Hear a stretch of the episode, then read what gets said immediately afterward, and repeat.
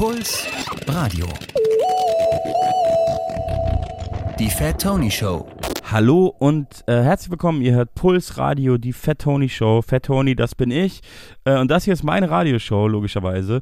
Auch in dieser Episode hatte ich einen ganz super tollen, interessanten, hochtalentierten Gast zu Gast.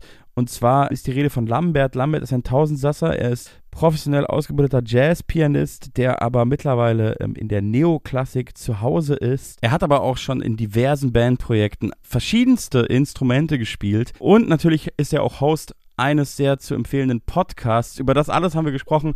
Äh, wir haben darüber geredet, warum es ihm immer irgendwie unangenehm war, als Jazzmusiker bezeichnet zu werden, beziehungsweise Jazzmusiker zu sein und wie er dadurch in der Neoklassik gelandet ist. Wir haben über seine Ausbildung gesprochen. Er hat äh, Jazz in Amsterdam studiert und über zum Beispiel Dozenten, die ihm gesagt haben, aus dir wird nie was. Also so ein bisschen klassisch wie in einem Rap-Song, nur dann doch ganz anders.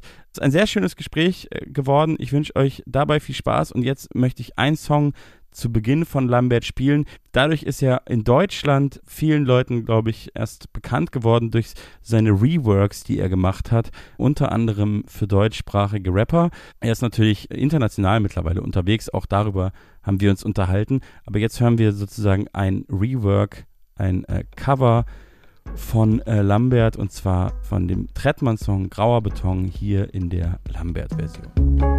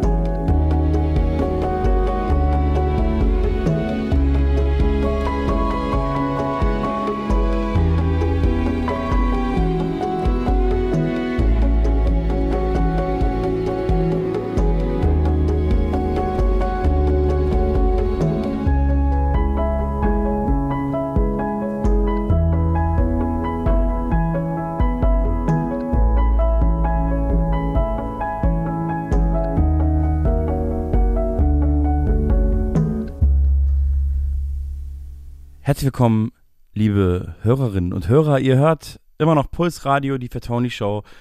Draußen ist das Wetter etwas schlechter geworden. Die Kastanien und das erste Laub liegt schon am Boden.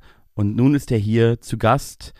Ein Mensch, dessen Musik so unglaublich toll zu diesem Wetter und dieser Stimmung passt. Hallo Lambert. Hallo, freut mich sehr, hier zu Gast sein zu dürfen. Bist du äh, d'accord mit meiner Anmoderation? Ja, also bisher stimmt ja alles. Äh, Findest du da auch, dass deine Musik ähm, gut zu dieser herbstlichen Stimmung passt? Ja, generell muss man natürlich schon sagen, äh, ach, um die Klickzahlen ein bisschen nach oben zu treiben, ganzjährig.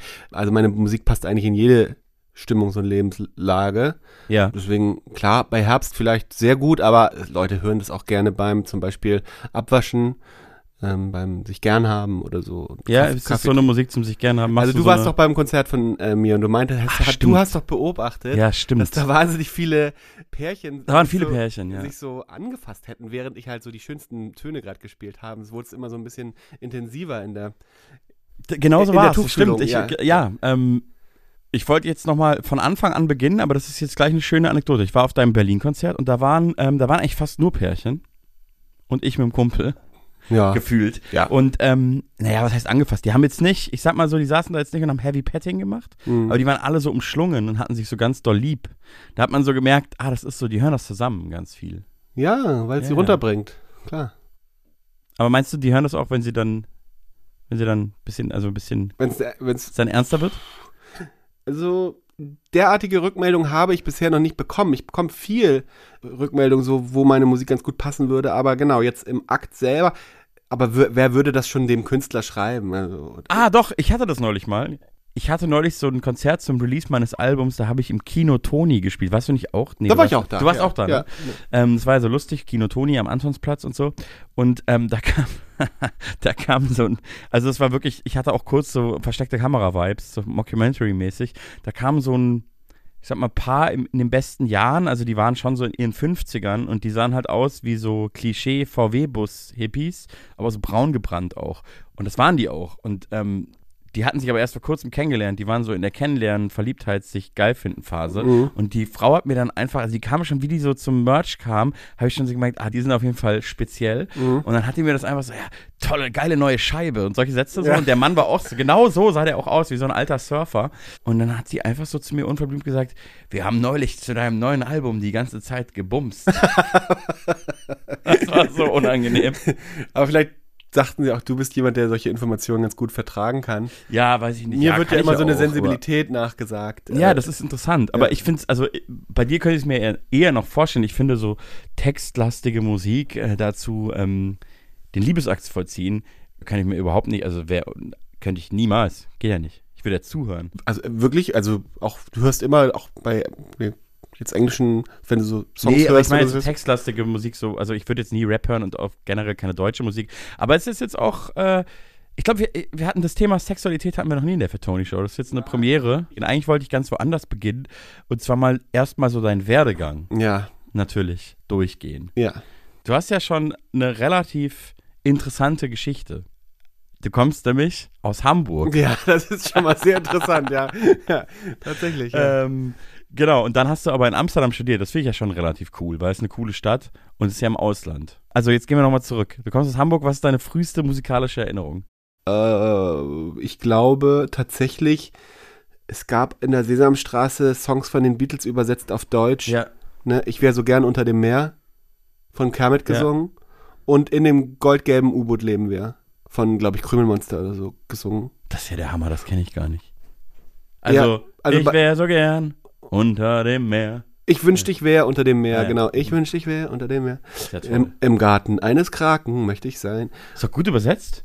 Ja, mega. Und ähm, irgendwie, ich glaube tatsächlich, dass die Sesamstraße mich den Beatles auch näher gebracht hat. So, und dann habe ich das immer gesungen und dann haben mir meine Eltern diese Kassette, irgendwie hatten eine Kassette von den Beatles auch gegeben. Und dann hab, ja, das war, glaube ich, so eine Best-of, ne? Sammlung der besten, der größten Hits der Beatles. Und das ist so, das weiß ich, dass ich so auf dem Weg zum Kindergarten dann immer versucht habe, diese Songs nachzusingen. Und ähm, das war dann halt natürlich Die nicht mehr, Deutschen. nicht mehr auf die Deutsch. Englischen. Das waren dann Englische und da Das habe ich Gibberish gesungen. aber das, ja, genau, aber es war, mir, mir war das gar nicht so wichtig, so welche Sprache das jetzt so, so war. Ich glaube, ich fand die Melodien einfach toll und dann ich weiß gar nicht, ob ich mir gewahr war, dass es jetzt irgendwie Deutsch oder Englisch ist oder so, sondern es wurde einfach so lautmalerisch halt alles so mitgesungen, ob, egal auf welcher Sprache eigentlich. Ja, ich glaube, so ist es äh, relativ normal als Kind, war bei mir genauso. Ähm, ja, ich würde jetzt voll gerne genau so einen Song direkt spielen, aber bin jetzt nicht sicher, ob man das äh, so, so einfach so bekommt. Warum nicht?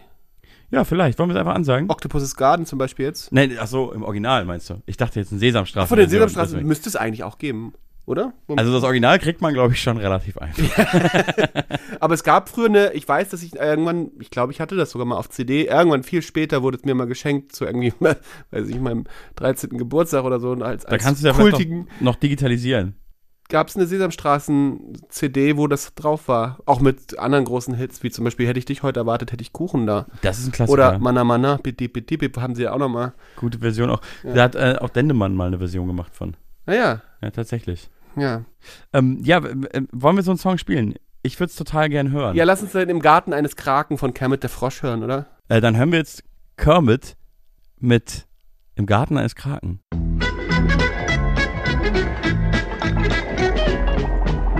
Ich wollte schwer unten im Meer, ja im Garten eines Kraken möchte ich sein.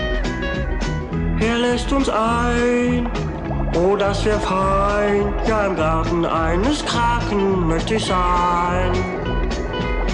All meine Freunde lüd ich ein, zu Gast im Garten meines Kraken zu sein. Ich wollte ich wär unten im Meer, ja im Garten eines Kraken möchte ich sein. Jetzt du Fisch.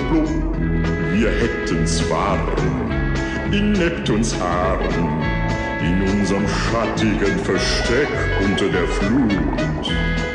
Legten uns lang auf weichem Tang, im Garten eines Kraken, das tät gut.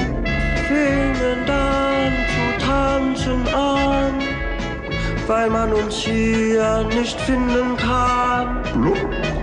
Ich wollte ich wär unter dem Meer, ja im Garten eines Kraken möchte ich sein. Hier ist der Fisch nochmal. Ja, ich wäre dort im Garten, um die Arme des Kraken mir anzuschauen. Ein Krake hat acht Arme. Ich zähle mal. Eins, zwei, drei, vier, fünf, sechs, sieben, acht. Eine Menge Krake, was? Da geht es rund, da leuchten bunt Korallen tief auf dem Meeresgrund. Wie eine Muschel.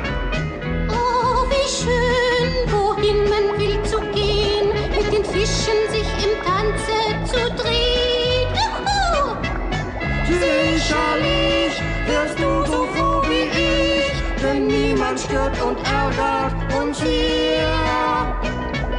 Ich wollte ich wär unten im Meer, im Garten eines Kraken mit dir.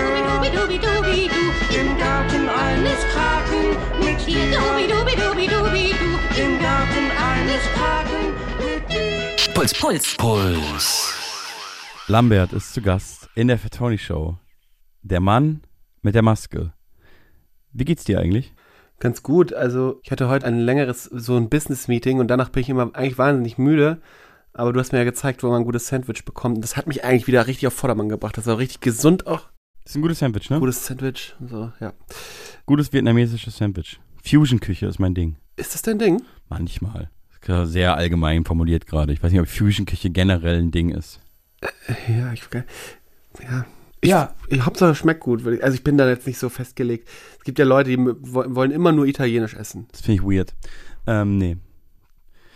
Da könnte ich jetzt einen total genialen Übergang zur Musik machen und so genreübergreifende Sachen, aber da habe ich keinen Bock drauf. Du kommst gerade aus dem Business-Meeting. Ich habe ja auch schon mit dir öfter gegen die Musikindustrie gerantet. Ja. Das macht immer viel Spaß, finde ich. Ja. Und da würde ich auch gerne noch vielleicht wirst du drauf kommen. zurückkommen, Ja, ja. Falls wir da noch Zeit füllen müssen.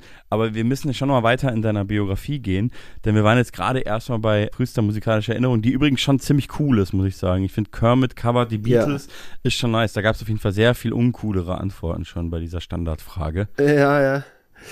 Äh, und dann willst du wissen, was dann passiert ist, ne? Dann will ich wissen, was dann passiert ist. Ja. Genau. Also das, das wäre jetzt. Also, Also, hast du dann direkt Kermit gesehen und gedacht, dass Ich man werd denkt, Pianist. ich werde Pianist.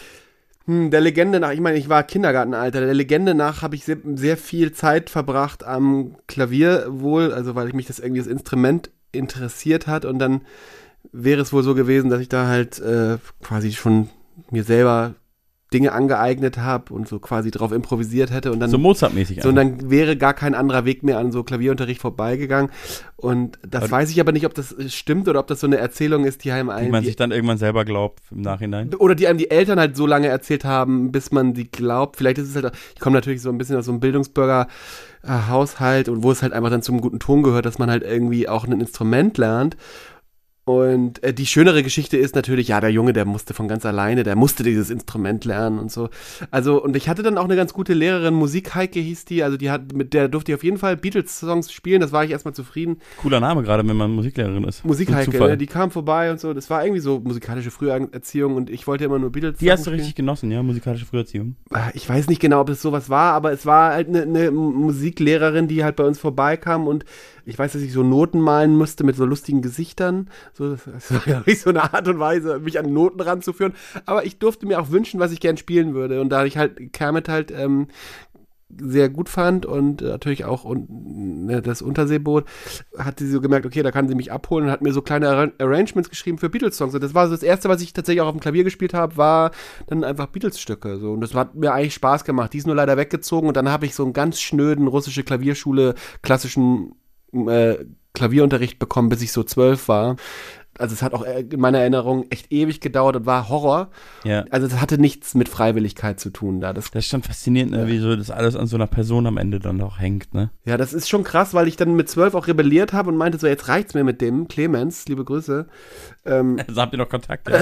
nee, nee, nee. Ich glaube, der war auch ganz nett so, aber der hatte einfach keinen Draht zu mir finden können. Also nicht zur Art, Art und Weise, wie ich eigentlich gerne irgendwie Dinge lerne. Ich glaube, ich war jetzt auch nicht komplett untalentiert oder so, aber halt immer dieser Notentext und ach, ich weiß nicht, ob du das kennst, russische Klavierschule. Wenn du die schon aufschlägst, da wird dir schon so unglaublich langweilig. Ja. Generell hat es ja viel mit Lesen zu tun. Ich war auch ein lesefaules Kind. Ja. Also ich habe nie gern gelesen oder so. Ich hab, ähm, und das wurde einfach nicht so richtig akzeptiert in so einem Bildungsbürger-Hintergrund. Liest du gerne, da kannst du, hast du auch keine Schwierigkeiten damit. Das musst du einfach nur machen und dann kriegst du das irgendwann hin und dann lernst du das auch und so. Boah, das kommt mir auch ein bisschen bekannt vor, muss ich ja, sagen. ja, Bist, bist du immer noch lesefaul? bisschen, ja. Ich Ich lese aber gerne Comics. Ah Ich ja. lese das- sehr gern Comics, ja. Ja, schön. Aber genau, mit Büchern, also, ja, wenn sie mir gefallen, dann lese ich sie sehr schnell durch, aber ich lese nicht viele Bücher im Jahr, das kann man nicht sagen, nee. Ähm, weil, ja, diese Fülle an Wörtern und Texten und so, also, der Wahnsinn. Also, das äh, ermüdet mich manchmal schon einfach beim ne, Aufschlagen des Buches, so, wenn ich das sehe, oh, da muss ich mich jetzt durcharbeiten und so, selbst wenn es Sachen sind, die mich eigentlich interessieren. Ja, Schade, ich weiß nicht, wie das ich. passiert ich hab, ist. Ich habe viele Bücher auch einfach angefangen. ja. Viele Bücher angefangen. Man hat ja auch manchmal das Gefühl, wenn man so drei, vier Seiten gelesen hat, jetzt weiß ich eigentlich, wie es ausgeht, oder? Ja, oder ich weiß auch, dass es mir nicht gefällt. Ja, gut, das auch, Ja, ja. ja, Warum ja. sollte ich mich weiter durcharbeiten? Ja, ich will jetzt auch nicht so einen Anti-Intellektualismus vorantreiben. Also Bücher lesen ist schon eine tolle Sache. Ja, ja, lest alle Bücher. Das macht total Spaß. Also, es ist super. Für den Ja. Kopf auch. Man Ähm, taucht so ein in so eine Welt und so. ja. total toll, es inspiriert auch. Oh, das klingt jetzt so ekelhaft ironisch, es stimmt halt wirklich. Ich habe ja für mich festgestellt, also wenn ich dann, wenn ich mal ein Buch lese, dann bin ich tatsächlich, habe ich relativ schnell das Gefühl, dass ich eine andere Denkstruktur so habe. Das klingt jetzt so groß, aber dass ich irgendwie inspirierter durchs Leben gehe, so. Und ich habe aber für mich festgestellt, weil ich bin so unglaublich lesevoll, dass es eigentlich bei guten Hörbüchern eigentlich ziemlich ähnlich ist. Also du musst gar nicht selber lesen. Also wenn du dir ein gutes Hörbuch vorlesen lässt, Ja, dann ähm, hat es bei mir eigentlich einen ähnlichen Effekt. ja der Gehirn. Kopf bewegt sich dann eigentlich. Genau, und deswegen, warum soll ich dann lesen? Ich bin echt dumm, ne? Das ist auch, vor allem, das kannst du ja auch nebenher machen. Du kannst ja, Ja, nicht mit, mit einem Buch durch die Straße laufen, Im wenn du Gym. mal spaz- ja, Auch. im Gym oder spazieren gehen oder so, was immer, was man so in der Freizeit so macht. Ja, aufs Handy gucken. Das wird teilweise tatsächlich ja gemacht, aber machen, also gar nicht so viel, wie immer behauptet wird. Es wird ja immer behauptet, Leute würden die ganze Zeit aufs Handy gucken auf der Straße. Das beobachte ich nicht. Du bist schon so ein Mensch, habe ich festgestellt. Ich gucke schon sehr viel aufs Handy. Du schreibst immer sehr schnell zurück. Ich habe die Theorie, dass du auch relativ viel aufs Handy guckst. Nee, ich will nur schnell Dinge abarbeiten. Also, Du bist natürlich ganz oben auch in meiner Liste der Leute, deren äh, Anfragen Ja. schnell beantwortet werden müssten. So andere Leute ghoste ich natürlich über Jahre. Manche Leute gehören wahrscheinlich geghostet, aber es ist, es ist ein schwieriges Thema. Ich fühle mich jetzt schon wieder wie auf dem Minenfeld. Oh, oh, meinst du, da könnte was schiefgehen? Der ja? Shitstorm ist nicht weit. ja. Thema Ghosting ist auch Ja. so ein Mental Health Thema. Ja. Lass uns doch das Thema wechseln. Kermit, Musikschule äh, Schule und dann einfach direkt Jazzstudium. Nein, ich hatte noch, äh, wie gesagt, mit 12, 13 wollte ich aufhören, Klavier zu spielen, weil halt Clemens mich so genervt hat. Und ich hatte mir vorgenommen, ich möchte Schlagzeuger werden. Und möchte jetzt gerne Schlagzeugunterricht nehmen. So, ich dachte, so komme ich vielleicht auch aus diesem Klavierunterrichtsding raus. So. Ja.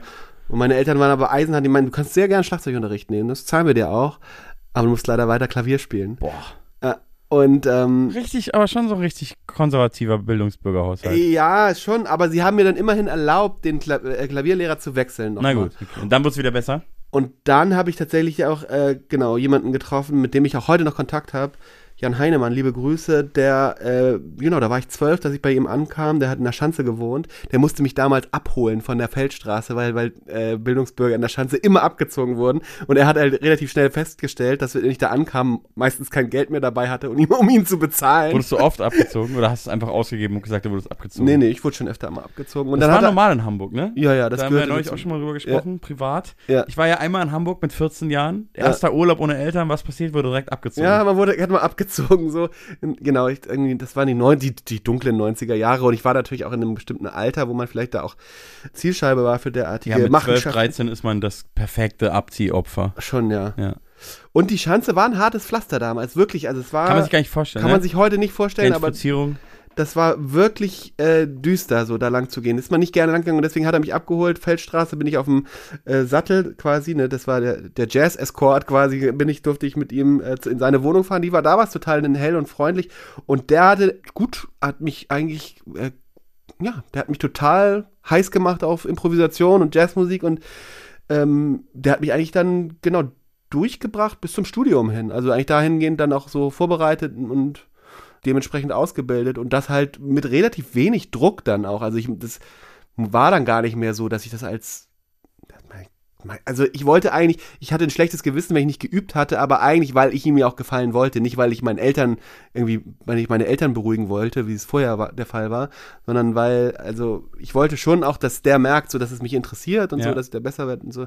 Und das, genau, und irgendwann war es halt wirklich so, dass ich es nicht erwarten konnte, auch einfach wieder zum Unterricht zu gehen. So. Aber hast du denn dann auch Schlagzeug ge ge Genau, das gelernt? habe ich dann du, parallel auch Wie du gemacht. sagst, wie du es aussprichst. Genau, Schlagzeug. Schlagzeug. Ich, ich habe Schlagzeug gespielt und auch Unterricht gehabt. Und Muss man den, den Hörern in Bayern, den HörerInnen in Bayern vielleicht auch kurz erklären. Damit ist ein Schlagzeug gemeint. ja, ein Schlag, Schlagzeug. Ja. Ja. Eine Trommel.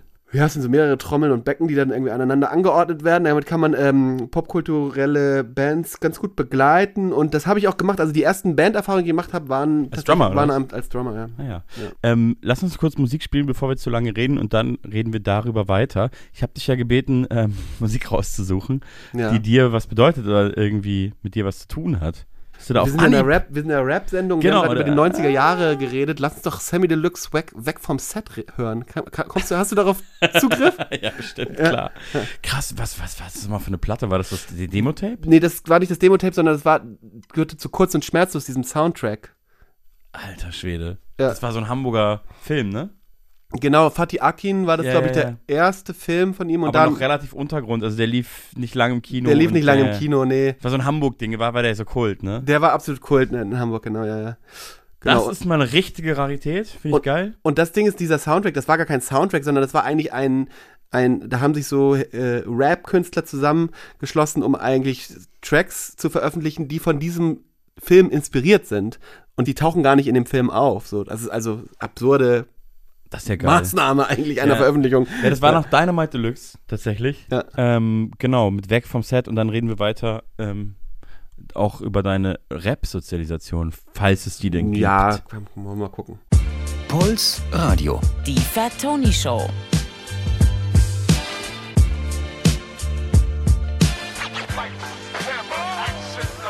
Der Wicked MC übernimmt die Regie. Also Schnitt und Schluss mit dem Laienschauspiel. Weg mit der Kamera. Ich check erstmal euer Material. Auf Playerstyle an der Bar. Mit Nutten im Koksokal. Eure Anzüge geliehen und die postige Kaste. Das war's mit der Filmkarriere. Faker verlassen das Set mit dem Arschschritt. Und der Rest, der von euch dasteht, tut als sei nichts gewesen. Den Job hier könnt ihr vergessen. Sucht euch schleunigst den nächsten. Wollt alle Gangster sein, denkt da beim Video hilft. Zu verkörpern, was ihr gerne wärt, seid lieber ihr selbst. Skills machen härter als Image, wenn du weißt, wie ich mein. Das Selbstvertrauen ist bei euch Plastikstars meist ziemlich klein. Also was wollt ihr oder was wollen eure Bodyguards machen? Die Mongo-Clique ist da, für uns zählen nur die Tatsachen. Ausreden gibt's nicht und egal wozu euch Verträge zwingen. Wir verkaufen Lieder als Schauspieler, wir müssen unseren Job erledigen. Job erledigen, Job erledigen, Job erledigen. Also Schnitt, vom Set, hier geht's um Rap und ihr macht euren Hit nur durch den Videoclip. Ich schick euch ein Ticket nach Eimsbusch und zurück, damit ihr wieder was vom echten Hip-Hop-Shit mitkriegt. Ich sag Schnitt, weg vom Set, hier geht's um Rap und ihr macht euren Hit nur durch den Videoclip. Ich schick euch ein Ticket nach Eimsbusch und zurück, damit ihr wieder was vom echten Deluxe-Shit mitkriegt. Wow, wow.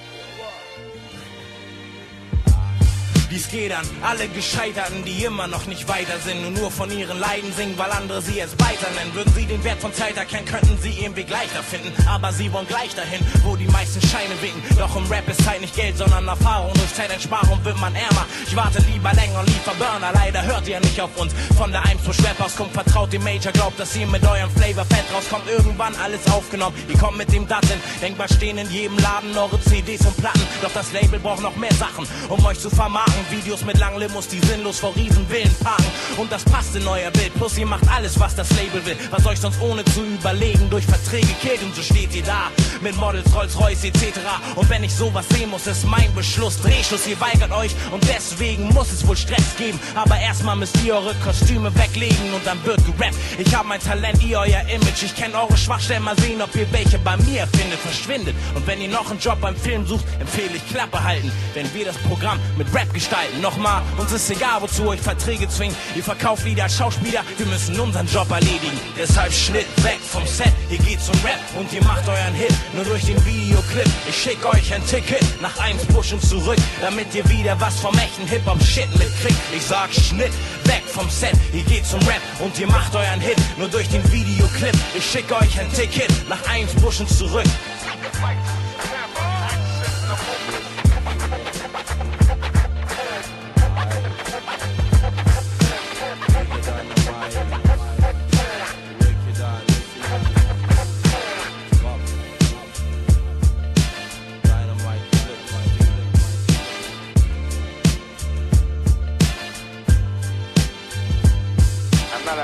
I'm a man. You see what I'm saying? Puls Radio, euer Lieblingspianist mit Maske ist zu Gast in der Fettoni Show, eurem, eurem Lieblingsrapper. Also die Show von eurem Lieblingsrapper. Lambert, Hallo, ja, äh, guten Tag für alle, die jetzt eingeschaltet haben. Jetzt ist ja manchmal so, die Leute kommen erst später ins das Programm. ist ja wirklich so. Also es ist ja nicht wie bei einem Podcast. Du hast ja einen Podcast, wollte ich auch noch drüber sprechen. Ja, sehr Müssen wir gut. noch drauf zurückkommen. Aber im Radio ist es ja wirklich so. Also in, in Puls hören auch viele äh, Autofahrer und Autofahrerinnen, die in Bayern zum Beispiel DAB-Radio haben oder überhaupt DAB-Radio. Aber wenn ich zum Beispiel in München bin und mir so ein Sharing-Auto ausleihe, dann Mhm. läuft da oft Puls und dann höre ich es natürlich. Und ja, so ist es. Also Ja, ich alle bin- ich- äh, diese auf Erfahrung der hab- A9 gerade. Die, die. Erfahrung habe ich ja mit dir neulich gemacht, in München mal mit so einem äh, Sharing-Auto durch die Gegend zu fahren. stimmt. Da haben, da haben wir, glaube ich, für einen Weg, der eigentlich zehn Minuten dauern sollte, irgendwie dreiviertel Stunde gebraucht. Ja, ich bin ja auch Fahranfänger. Ja, das man muss gar nicht dazu sagen. gemerkt. Aber ich war auch nicht sehr gut in, darin, den Weg zu weisen. Aber ich dachte, ja, hm, in München sollte es sich auskennen. Aber War ich fahre schon gut Auto, findest du nicht? Ich fand, du fährst du sehr gut Auto. Ja, das ja. Ding ist, aber das habe ich dir damals auch schon erklärt, also damals vor ein paar Wochen. Ich habe den Führerschein erst in Berlin gemacht und ich kenne München wirklich sehr, sehr gut. Ich bin da aufgewachsen und zur Schule gegangen, wie äh, Monaco Franze sagt. In, äh, kennst du Monaco Franze? Das ist so eine kultige Serie. Coole ne? Serie ja. aus den 80ern. Ja. Naja, Ja. auf jeden Fall sagt er das. Ähm, ich kenne mich in München gut aus, aber ich habe da keinen Führerschein gemacht, deswegen habe ich immer keine Ahnung, wie man da mit dem Auto fährt. Nur mal zu meiner Verteidigung. Und jetzt zurück zu, zu dem Song, den wir vorhin gehört haben.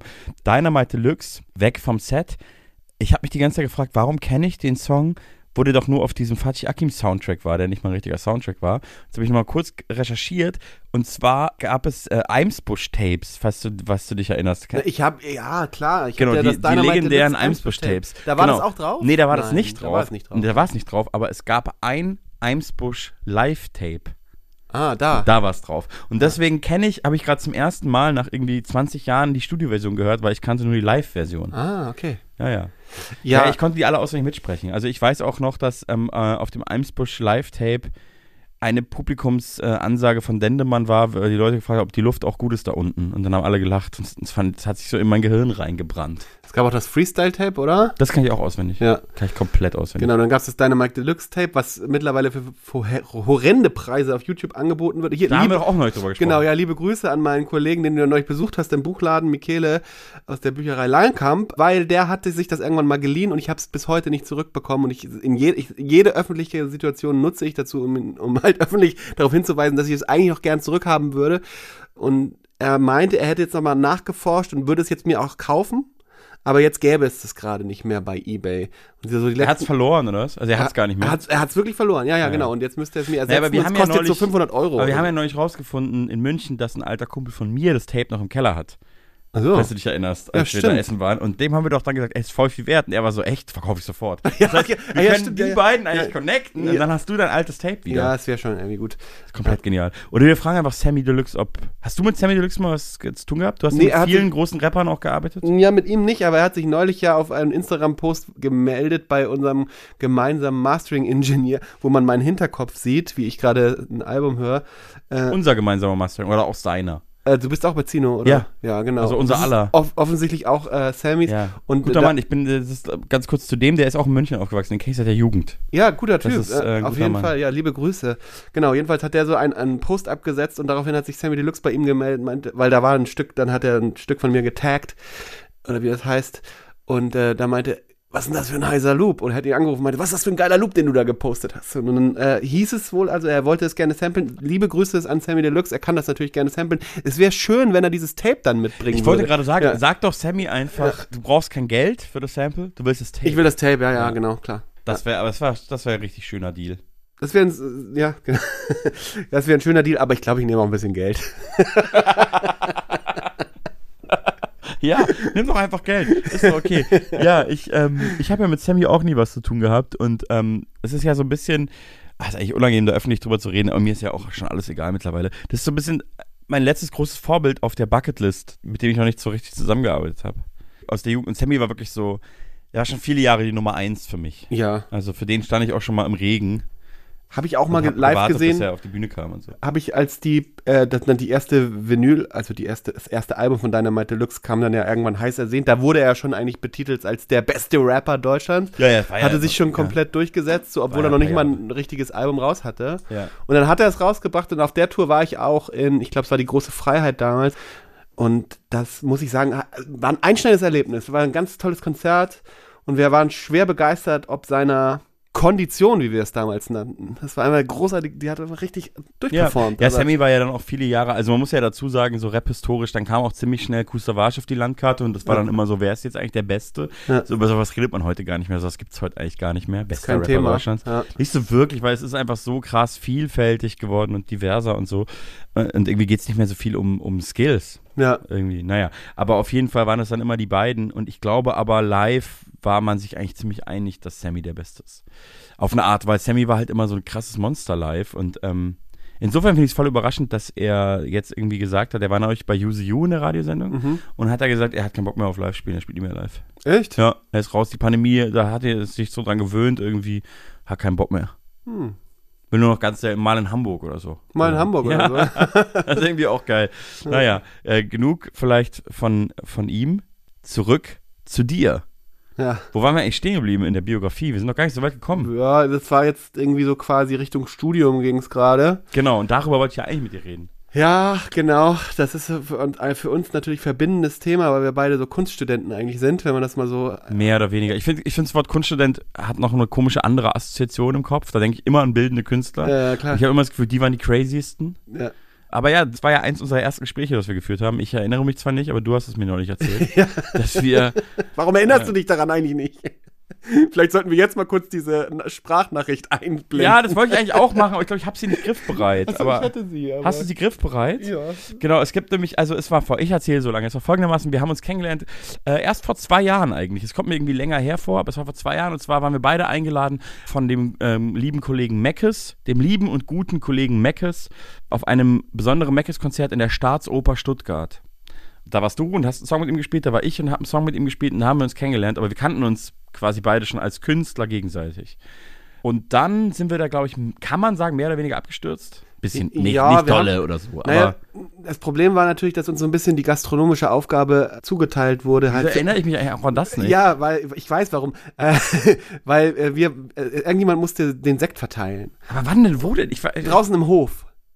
War das- ah, ja, ja. jetzt weiß ich es wieder. Ja, ja, genau. Jetzt habe ich ein Bild im Kopf. Draußen im Hof und irgendwie äh, die Leute, die eigentlich dafür verantwortlich waren, jetzt diesen Sekt auszuschenken, hatten sich irgendwie verabschiedet und meinten, macht ihr das doch? Und wir hatten irgendwie die Rolle dankbar angenommen. Irgendwie war auch gute Laune dann am Sektstand und so. Und Also äh, noch im Sechsstand ist auch, ist auch ein guter Titel. ja, die neue Catcar. Die neue Catcar, ja. äh, genau, und dann haben wir Sekt verteilt.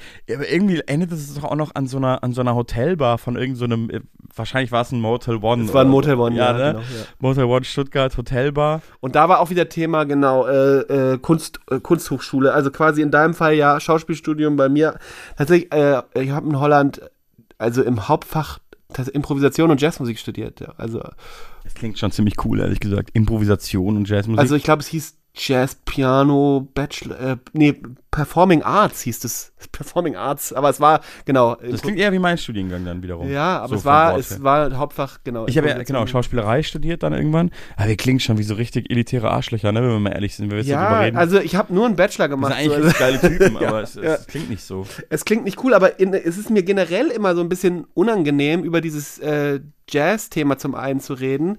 Also zum einen ist es die, die Musik, die ich so am meisten liebe, Ja. aber es ist mir immer auch so ein bisschen peinlich, dass das halt so ist. Also ich weiß, Wirklich?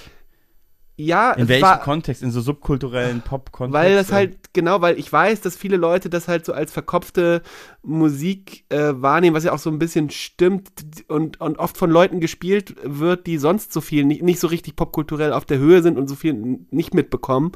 Und deswegen, ich versuche dann immer so zu erklären, dass ich halt nicht so bin, so, sondern ich, also, ich, beziehungsweise alle Welten kenne. Aber das ist, es ist irgendwie auch, ich fange ja jetzt schon an zu straucheln, das ist irgendwie auch schon, peinlich, ja. ja. Ich, also ich, ich muss sagen, in meiner Wahrnehmung waren die Jazz-Kids, um es jetzt mal so zu formulieren, ähm, eigentlich war für mich so Jazz-Kids immer eine, eine voll die coole Subkultur. So. Aber es ist ja keine Subkultur, sondern es ist ja eigentlich. war seit- halt mal eine Subkultur. Naja, aber das haben wir ja gar nicht mehr erlebt, so, sondern nicht, so, wie, so, so wie wir es erlebt haben, war es ja schon, weißt du? War es ja aber schon eigentlich komplett äh, auf, Institutionalisiert und, und auf- Hochkultur. hochkulturell aufbereitet und genau so. Ist aber eigentlich abgefahren, akademisiert, weil es so. eigentlich die einzige Subkultur ist, die diesen Weg geschafft hat in den letzten 100 Jahren. Also alle anderen Subkulturen sind Subkulturen geblieben.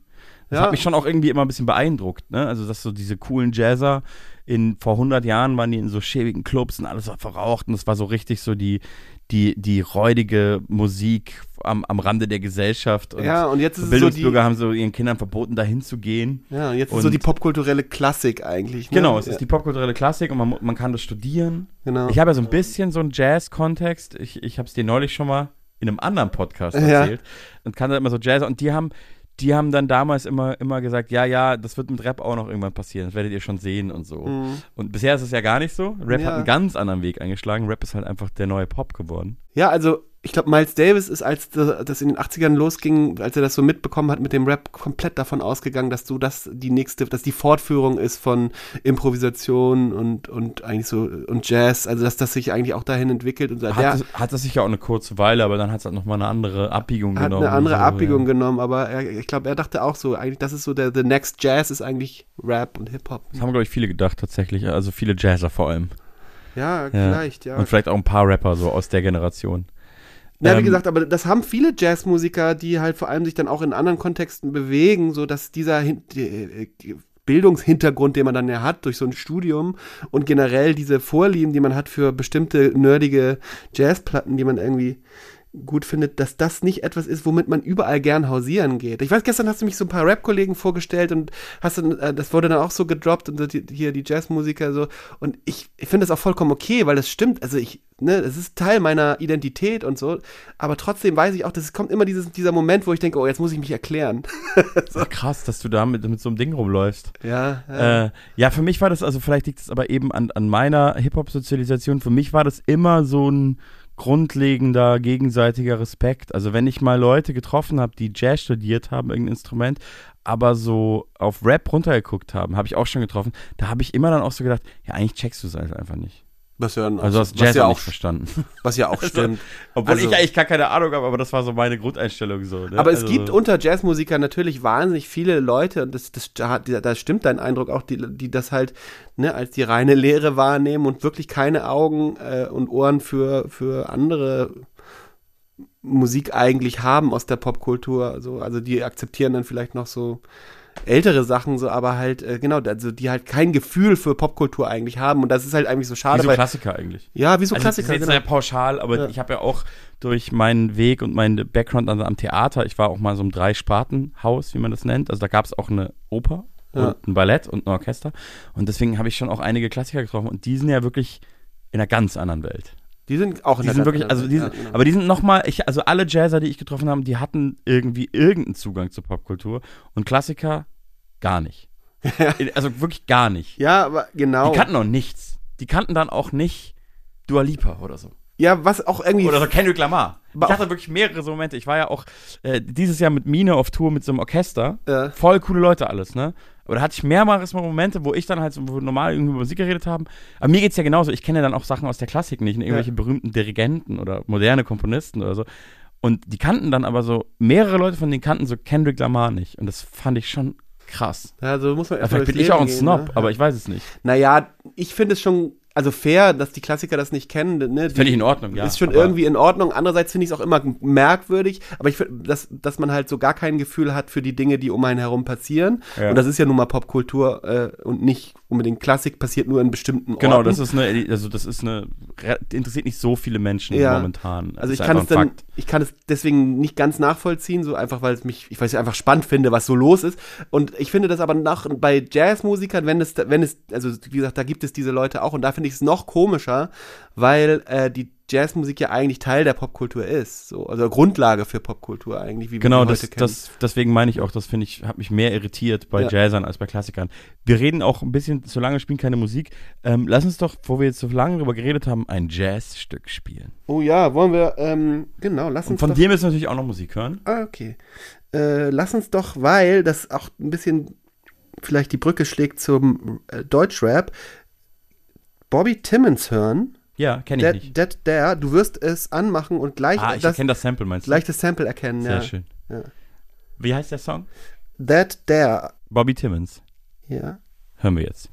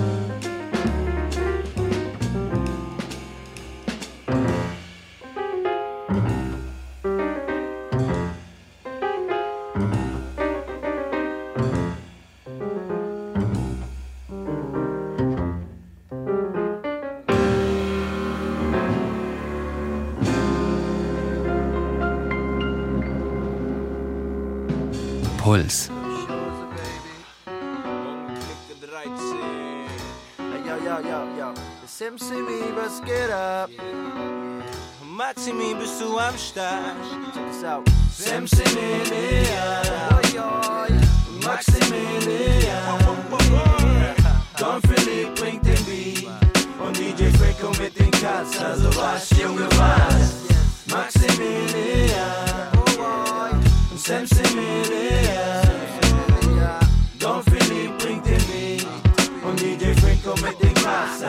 also was, Junge, was? 1 zu Spitz 0711, MCs kommen in miesen Skills, Beats Poison wie Fliegenpilz, mal sehen, was du von diesem hältst. Mit dem Boom meines Minenfelds, langsam, aber wohlbedacht, wir rennen niemals der Mode nach, hier wird's den anderen Yo, vorgemacht. für die Kids da draußen, die mit dem Shit down sind, zu den Beats bouncen, bis sie taub sind wie Pete Townsend. Das ist kein Sound für VIP-Lounge, Koksnasen oder Pillenfresser. Das hier ist dicker wie Nana, Muskuris Brillengläser, mach dich willenloser wie Bildleser, also chill. Oh nein, das Leben ist kein Witz, aber mir vergeht das Lachen nicht so. Verkaufen die Platten sich hoffentlich, wenn ich es alles so fett gebacken krieg, wie es mir schmeckt. Auch wenn es ein Rezept für die Massen gibt, auf den Schmoven oder roughen Beat, noch geschickter als ein Taschendieb. Andere puffen Weed, ich inhalier, nimm Papier, den A4, innovier, immer mehr. Mongos und Keuchmob hinter mir. Was will dieser Spinner hier? Digga, ich will Rap präsentieren, außerdem kam mir zu Ohren, es gibt hübsche Frauen und gutes Essen hier. Ja, ich falt Papiertiger wie Origami. Geistige Tiefflieger aus der Reimkreisliga. Bleib lieber bei Mami. Hier kommt Max und Sammy. Wir wollen kein Echo, wir wollen Grammys. Sind tight wie Leggings, hör und doch unfassbar wie Hemd. Ich komm mit T-Shirt, Tims und Baggy Pants. Burn immer live auf Rap-Events. So garantiert wie in Hollywood Happy Ends. Nicht durch Intelligenz, sammel Einflüsse von hier bis da. Und steigere mich jedes Mal bis zur Ekstase wie ein Liebespaar. Und bei euch geht nix wie klar. Maximilian, Maximilian. Don Philipp bringt den Beat. Und DJ Franco mit den Cuts. Also was, Junge, was?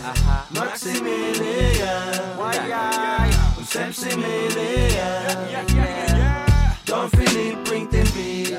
Und DJ Franco mit den Cuts. Also was, Junge, was? es ist nicht, dass du in den Charts warst, es ist dein Karma. Nämlich nada, weder Fisch noch Fleisch wie Veganer. Ich kick's Dice von hier bis Ghana. Junge, mein Scheiß ist völlig wie das Haar des weißen Güllet, Valderrama. Wir haben mehr Charisma, sind den Leuten sympathischer, haben Klassiker massig da, ein Ende lang nicht absehbar. Viele fragen, wieso haben diese Typen so viel Style? Ich frag mich im Moment, wieso hat Stuttgart so viel Polizei? Was ihr sonst an Raps auf Deutsch hört, sind im Grund Verunglimpfung. Wir machen euch immun wie Schluckimpfung. Wack MCs kriechen aus ihren Schlupfwinkeln bei Cashen Rooming. Wollen mit ihrem Getue Eindruck schinden, doch ihr müsst das nicht gut finden. Wir machen eure müden Knochen munter wie Telesport. Steht im Guinness-Buch und der Double Rhymes, denn wir halten den Weltrekord. Gefällt euch doch unsere Ära. Wird's euren Ohren noch schnell besorgen und Sammy fällt ins Wort. Ja, ich mach Dissen zu Sportart, mehr Reim als Nori Watson. Nehm an an ihre Props ab, vom MC hin zum Popstar. Ist nicht im geringsten bös gemeint, ich will einfach nur der Größte sein. Ab und zu werde ich zwar ausfallen, aber der nächste Reim tröstet ein. Ihr hört es gleich, wir bringen euch den gelösten Scheiß für die Schweiz, Deutschland und Österreich. Zumindest größtenteils böse Styles auf Sound of Merchandise, Artwork oder Videos. FK ist virtuos, Prep wie Spiritus, ne Band, die einfach wirken muss. Maximilian, Don Philipp bringt den Beat und DJ Franco mit den Cuts, also was, Junge, was? Maximilian und Samsimilian, Don Philipp bringt den Beat und DJ Franco mit den Cuts, also was, Junge, was? Samsimilian, Maximilian, Don Philipp bringt den Beat und DJ Franco mit den Cuts. Was, Junge, was? Also check die Musik. Wir bringen euch Raps, die ihr liebt. Maximi und Samsimilian. Denn unser Shit ist einfach chilliger. So sieht's aus, so sieht's aus. Also check Eigentlich Busch bis 07 Lenztown. Alle lieben Sam Sound. Sammy und Maximilian. Die neuen Stars. Die neuen Styles, dieses Jahr. Also check es out. Also Check us out. Jazz, Jazz, Jazz. Ja. Mit Lambert in der Fatoni Show. Ähm, ja, ich habe natürlich das Sample sofort erkannt. von dem Song, den du da ausgesucht hast. Äh, Und zwar war das natürlich wieder Sammy Deluxe übrigens, also Freundeskreis, featuring, Featuring Sammy Deluxe, ja, stimmt, ja. Stuttgart bis 0711. Nee, warte mal. 0711 ist ja Stuttgart. Eimsbusch bis 0711 heißt der Song natürlich. Ich bin ja regelmäßig in Stuttgart, weil da Dexter lebt und Hm. ich da dann musiziere. Und ähm, ich habe dann immer diesen Song im Kopf, weil in Stuttgart immer so wahnsinnig viele ähm, Bullen, äh, Polizisten auf der Straße sind und da gibt's diese Zeile. Viele fragen, wieso haben diese Typen so viel Style? Ich frage mich im Moment, wieso hat Stuttgart so, viel, Polizei? ja. Ich denke es jedes Mal. Ähm, und in München denke ich es nicht, weil da gab's die Zeile nicht. Naja. Dabei hat München auch recht viel Polizei. ja, ja, ey, klar. Ja. Aber da gab's, ja. Ja, gab es einfach nicht so Da viel heiß, Sammy, hat keinen Song gemacht dort in München. gab nicht so viel heißen Auch Rap. Warum gibt es eigentlich kein Feature, äh, Feature mit äh, äh, Sammy Deluxe mit bei Blumentopf oder so? Blumentopf und Sammy Deluxe. Ich glaube, da gab es so eine bisschen ähm, Respekt gegenseitigen. Es gab nämlich auch mal so eine Veranstaltung in München von, von Main Concept, da war ich natürlich auch. Ja. Da war, es war nur ein Freestyle-Abend, der ganze Abend Freestyle, Muffathalle. Und es war Blumentopf, Sammy und David P., glaube ich. Das Ja. war's, glaube ich. Also diese krassen Rapper, und da war Sammy auch dabei, die haben alle gefreestylt. Ähm, ich weiß aber noch, dass ich, mein, mein Teenager, ich damals schon gedacht hatte, ja, macht die anderen die ganze Zeit so ein bisschen doof an als einziger. Ja. Es waren halt diese fünf piecigen Münchner Rapper, David P. und Blumentopf, und er hat immer so kleine Sprüche zwischendurch gemacht. Ich weiß noch, das hat sich auch in mein Gehirn gebrannt, dass er gerappt hat. Ich gebe mein Mic nicht ab. Und dann haben alle schon so angeguckt, weil er hat so voll lang gerappt und hat er gesagt, ich gebe mein Mic nicht ab. Und dann hat er so eine Pause gemacht und hat gesagt, weil jeder sein eigenes hat. also voll in meinem Kopf drin. Nie vergessen. Naja, auf jeden Fall hat er einige Jahre später so ein bisschen, gab es mal einen Blumentopf-Diss von ihm. Von Sam. Ja. Ah. Er hat mal gerappt, Typ, ich bin keine Jukebox, keiner von den funny Freestyle-Typen da vom Blumentopf. Okay, aber das ist ja noch sweet. ey. Ja, es geht voll klar. Ja, ja. Aber so ist trotzdem so. Es war jetzt kein Kompliment unbedingt oder so. Naja, auf jeden Fall gab es kein Feature, da hast du recht. Naja, aber war, ja, egal. Ich glaube, er war dann auf der Main Concept Freestyle Platte, war er? Doch, da war er drauf. Da bin ich ziemlich sicher. Plan 58. Es gab ein Album, wo die nur gefreestylt haben. Ja, gut, aber dem Konzept, der, äh, genau, die hatten ja auch ein ernstzunehmendes Renommee, während Blumentopf ja immer so ein bisschen Gefahr lief, halt de- ne, so ein bisschen lustiger zu sein. Und, ja, Main und Concept war mehr so in der realen Rap-Szene damals. Ja. So geil, was es für Diskussionen damals gab aus heutiger Sicht. absurd, vor allem, weil Wo ja wir so, diesen so ganzen Rapstars Klamauk, wie Chiagu haben. ja genau, aber diesen ganzen Klamauk war ja auch in Hamburg total verankert, so. Ich weiß das. Klar, Tobi und das Bo. Tobi und das Bo, ey, die haben bei uns äh, in, in, der, in der Hood diese erste Tobi und das Bo-Platte, CD, in sämtlichen Briefkästen verteilt. Einfach reingesteckt. Wirklich? Ja, ja. Einfach gebrannt oder, oder Nee. richtiges Richtig so als Demo, als. Demo-Version, also so mit einem Pappschieber oder so, haben sie überall reingesteckt, also äh, in, so in Eimsbüttel, Eppendorf und so, wurde, wurden die einfach in die Briefkästen reingetan. Und ich habe irgendwann mal äh. Bo auf dem Reeperbahn-Festival getroffen und ihn darauf angesprochen und meinte, was, was war das eigentlich für eine Idee, dass wir, weil wir hatten auf einmal alle so in der Nachbarschaft diese voll geil. Pappschieber so. Und er meinte, ja, die hatten damals einfach so einen verrückten Manager, das war so eine komische Idee von dem, er hat einen günstigen Deal gemacht und meinte, komm, das sind wir, wir also so den Bildungsbürger-Kids, da können wir die mal verteilen, oder die, die Aber er hat ja recht gehabt, oder? Also Musik war doch damals doch so unglaublich wertvoll und Ja. es war so, ey, wir haben eine CD, dann hat man die gehört. Ja, ja. Ja. Crazy. Also wie ging es denn dann weiter? Wir müssen jetzt da noch einmal, einmal müssen wir jetzt durch. Genau, ach ja, wir, äh, wir waren, waren wir schon bei der Aufnahme, also genau, ich habe Im dann, Studium waren wir. na genau, ich musste dann, ich war, Abitur habe ich gemacht, also so mit, ja, schlechter als recht, so mittelgut. Ich war so, so ein richtiger, ich musste nicht viel tun und war dann dafür immer so gerade eben okay. Und äh, hatte dann aber natürlich überhaupt keine Vision, was ich jetzt irgendwie mit dieser Schulbildung anfangen soll. Und das Einzige, was mir wirklich Spaß gemacht hat, war Musik. Und meine Eltern fingen an zu nerven, so was willst du jetzt machen nach dem Abitur und so. Und dann meinte ich so, ja, ich würde dann halt Musik machen. Also ich würde, und da ich halt auch, ich hatte zwar Bands oder so, aber das war nicht so, dass da irgendetwas irgendwie gewesen wäre, wo man jetzt irgendwie sagen könnte, wir wir steigen jetzt Da durch. lief noch keine Karriere. so Nix da. Also es waren so ne, paar Schülerbands. Schülerbands, ein paar Kicks da in der Stadt und so. Aber genau, ähm, dann, aber so ein Gefühl dafür, dass ich ja irgendwie so ganz gut an meinem Instrument bin, so das hatte ich dann schon. Aber ich musste dann mich tatsächlich noch ein Jahr, also das- oder beziehungsweise habe ich das dann so rausgehandelt, so ich ein Jahr mich vorbereiten auf diese Aufnahmeprüfung und habe dann wirklich, also Und wie ist es dann jeden Tag acht Stunden Klavier spielen? ja, das habe ich dann wirklich gemacht. Also nicht acht, aber aber wirklich jeden Tag mindestens vier. So. Das ist so eine komische Zahl, die sich bei mir mal eingebrannt hatte, weil Ja. irgendein Klassiker das mir mal gesagt hat. Also ich habe dass, man acht, dass er acht Stunden Cello gespielt hat während seinem Studium. Ich frage mich auch, ob, ob das, ja, was heißt das denn? Ist das, Ich, ich weiß es acht hat- Stunden und dann machst du aber doch imponiert. auch immer wieder Pausen und dann am Ende, ja. weißt du, dann spielst du mal Solitär oder so, keine Ahnung. Am Ende bist du Ja, auch wahrscheinlich wie so ein Arbeitstag halt, aber ich finde es trotzdem sehr lange, gerade in- mit einem Instrument wie dem Cello Ja, oder dem Kontrabass. naja, man, auf jeden Fall ist es dann doch so, dass man, dass das dann so die Zeit war, wo ich wirklich nichts anderes mir eine Rolle gespielt hatte als das Instrument so. Also und, und das ging dann ja im Studium weiter. Also ich bin dann, äh, habe mich dann entschieden, in Holland Aufnahmeprüfungen zu machen, so nach einem Jahr. Ich hatte zwischenzeitlich noch diesen Popkurs gemacht in Hamburg, so auch, auch nicht unbedingt, weil ich da irgendwie Karriereoptionen gesucht habe Aber bekanntes Ding, ne? Der Popkurs so. Das Hamburg. haben viele gemacht. so, Schule aber, Holofernes war da auch. Das weiß ich zufällig. ja, haben sich viele Bands zusammengefunden. ja. Matzen. Nee, und die, ich, die, die Helden sind da entstanden. Matzen Helden- auch, echt? Ich glaube, Ja. ja. Matzen sind noch Brüder.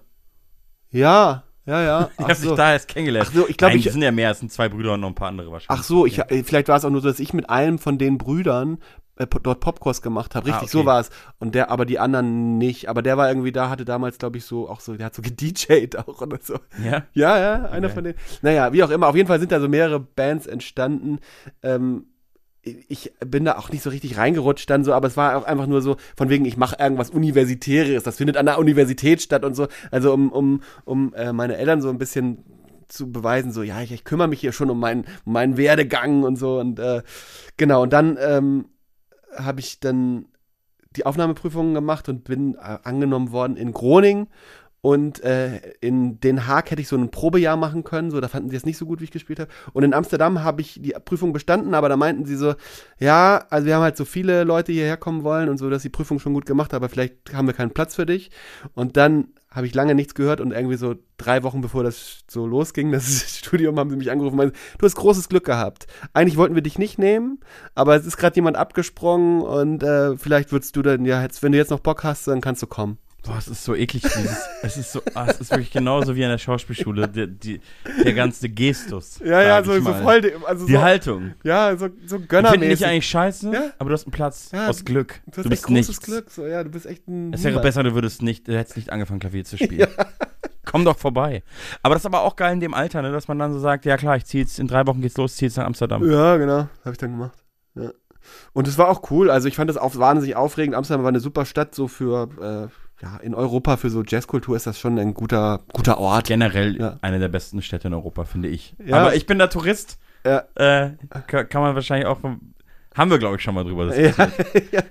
ja Ein Freund von mir lebt da ja, Talkie, ne? Liebe Grüße an der Stelle. Wir haben ja sogar einen Song zu dritt gemacht. stimmt, ja. Ich habe ihn Ähm. aber noch nie getroffen, wird sich aber nächste Woche wahrscheinlich ja ändern. Genau, da trefft ihr euch mal. Da haben wir nämlich auch wieder ein Terminchen. Ähm, aber nee, ich finde die Stadt total toll, aber ich habe da ja nie leben dürfen. Genau, das war eine schöne Zeit, weil damals war das auch noch nicht so ähm, durchgentrifiziert. Man konnte da auch als Student irgendwie noch ganz gut wohnen. Es war noch nicht so teuer irgendwie. Ja. Also, also für Touristen wurde es schon teurer, aber so zum Leben war es irgendwie noch okay. Und ähm, dadurch, dass die Schule so groß ist, habe ich wahnsinnig viele Leute kennengelernt und total viel gespielt. Und ich würde sagen, so auf der spielerischer Ebene habe ich da echt viel gelernt, einfach dadurch, dass man halt einfach die ganze Zeit da gespielt hat. So. Und halt auch relativ. An der, an der Schule vor allem. An der oder auch so Schule, in der. Stadt dann, so in Clubs oder so. Ja, das konnte, also das war natürlich hart umkämpft, so, aber Ja, das okay. ist halt mal passiert. Ja. Aber es gab viele Sessions. Du konntest eigentlich jeden Abend spielen. So, und, äh, und äh, Session. Und, und waren es dann lauter Leute, wie kann man sich das vorstellen, von der ganzen Welt oder viele Holländer auch? Oder? ja, es, Holländer waren, glaube ich, nur so 30 Prozent, 30 Prozent Deutsche Ah, okay. und der Rest wirklich von überall her. Also, Ja. äh, ne, also klingt gut. also wirklich von überall, ne, von, also Von allen Kontinenten. alle Kontinente. Ja. Und das ist, das war schon cool, weil dann alle ja auch so ein bisschen ihren eigenen, ihre eigenen Background so mitbringen in, in, in, äh, in die Musik und da konnte man einfach echt viel so aufsaugen und so. Das ist also so, was so den Austausch anging und so, den, das, und dieses Lernen voneinander, das war großartig.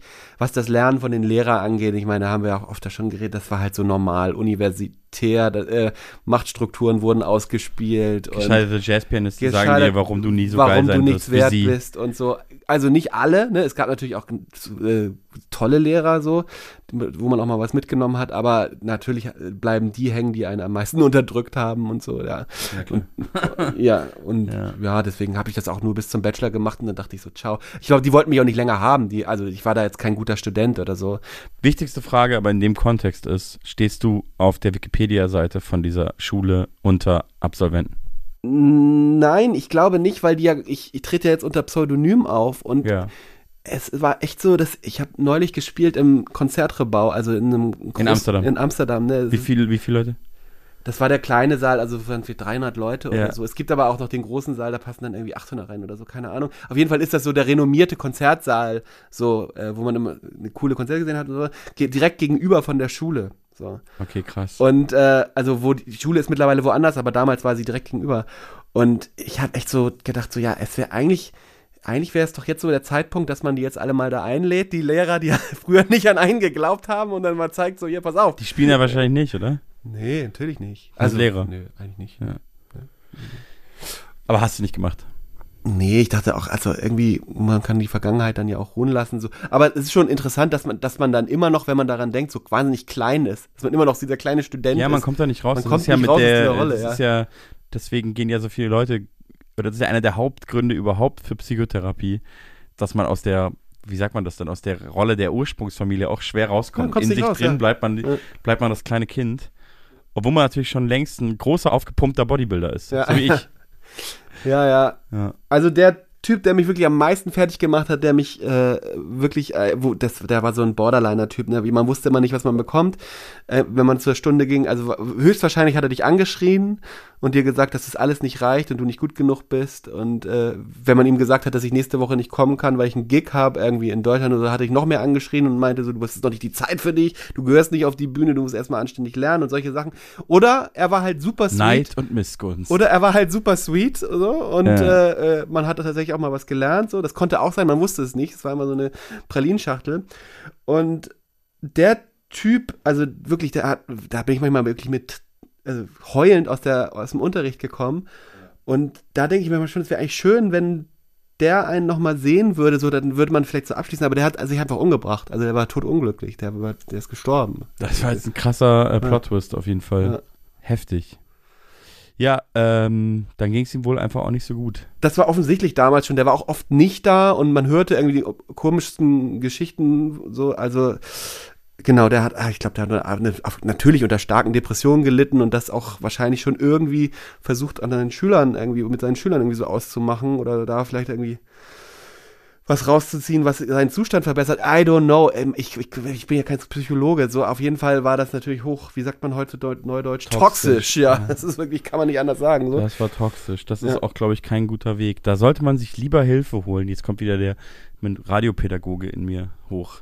Vielleicht sollten wir Musik von dir hören, auch um zu beweisen, dass doch was aus dir geworden ist. Ja. Hast du denn sowas wie einen Lieblingssong von dir? Jetzt äh, ein Lieblingssong Oder bist du da so wie ich, dass du sagst, der erfolgreichste ist immer der beste? ja, wir lachen, aber es gibt eigentlich, glaube ich, ziemlich viele Leute, die so Musik machen, oder? Ja, ich So nicht. in der Deutsch-Pop-Szene? Ja, ja, sicher. Also, ähm, ich keine, ich habe tatsächlich so ein, lass doch, wenn wir jetzt, du hast ja Song gesagt, dann lass doch jetzt mal so Richtung Songwriter gehen. Ja. Fionn Regan, The, Un The Underwood Aber wir, Typewriter. aber wir wollten doch Musik von dir hören. Ach so, von mir. Ja, klar. Ach, du redest, ich soll sagen, welches Stück ich von mir am allergeilsten Ja, klar. finde. Ja, natürlich.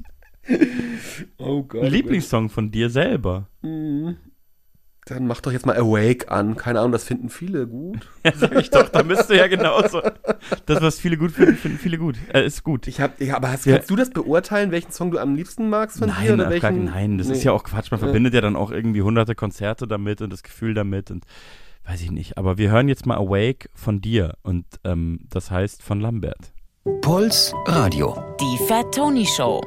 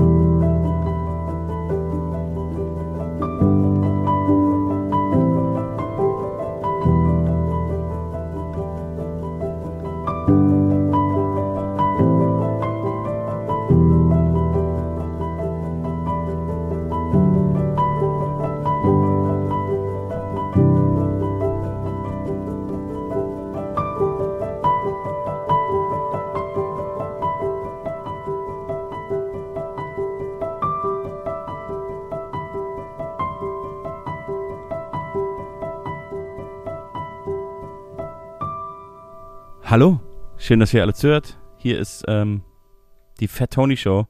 Heute auch ein bisschen die Lambert Show, weil du bist auch so ein Gast, das ist ganz angenehm. Man stellt eine Frage und dann redest du einfach ganz viel.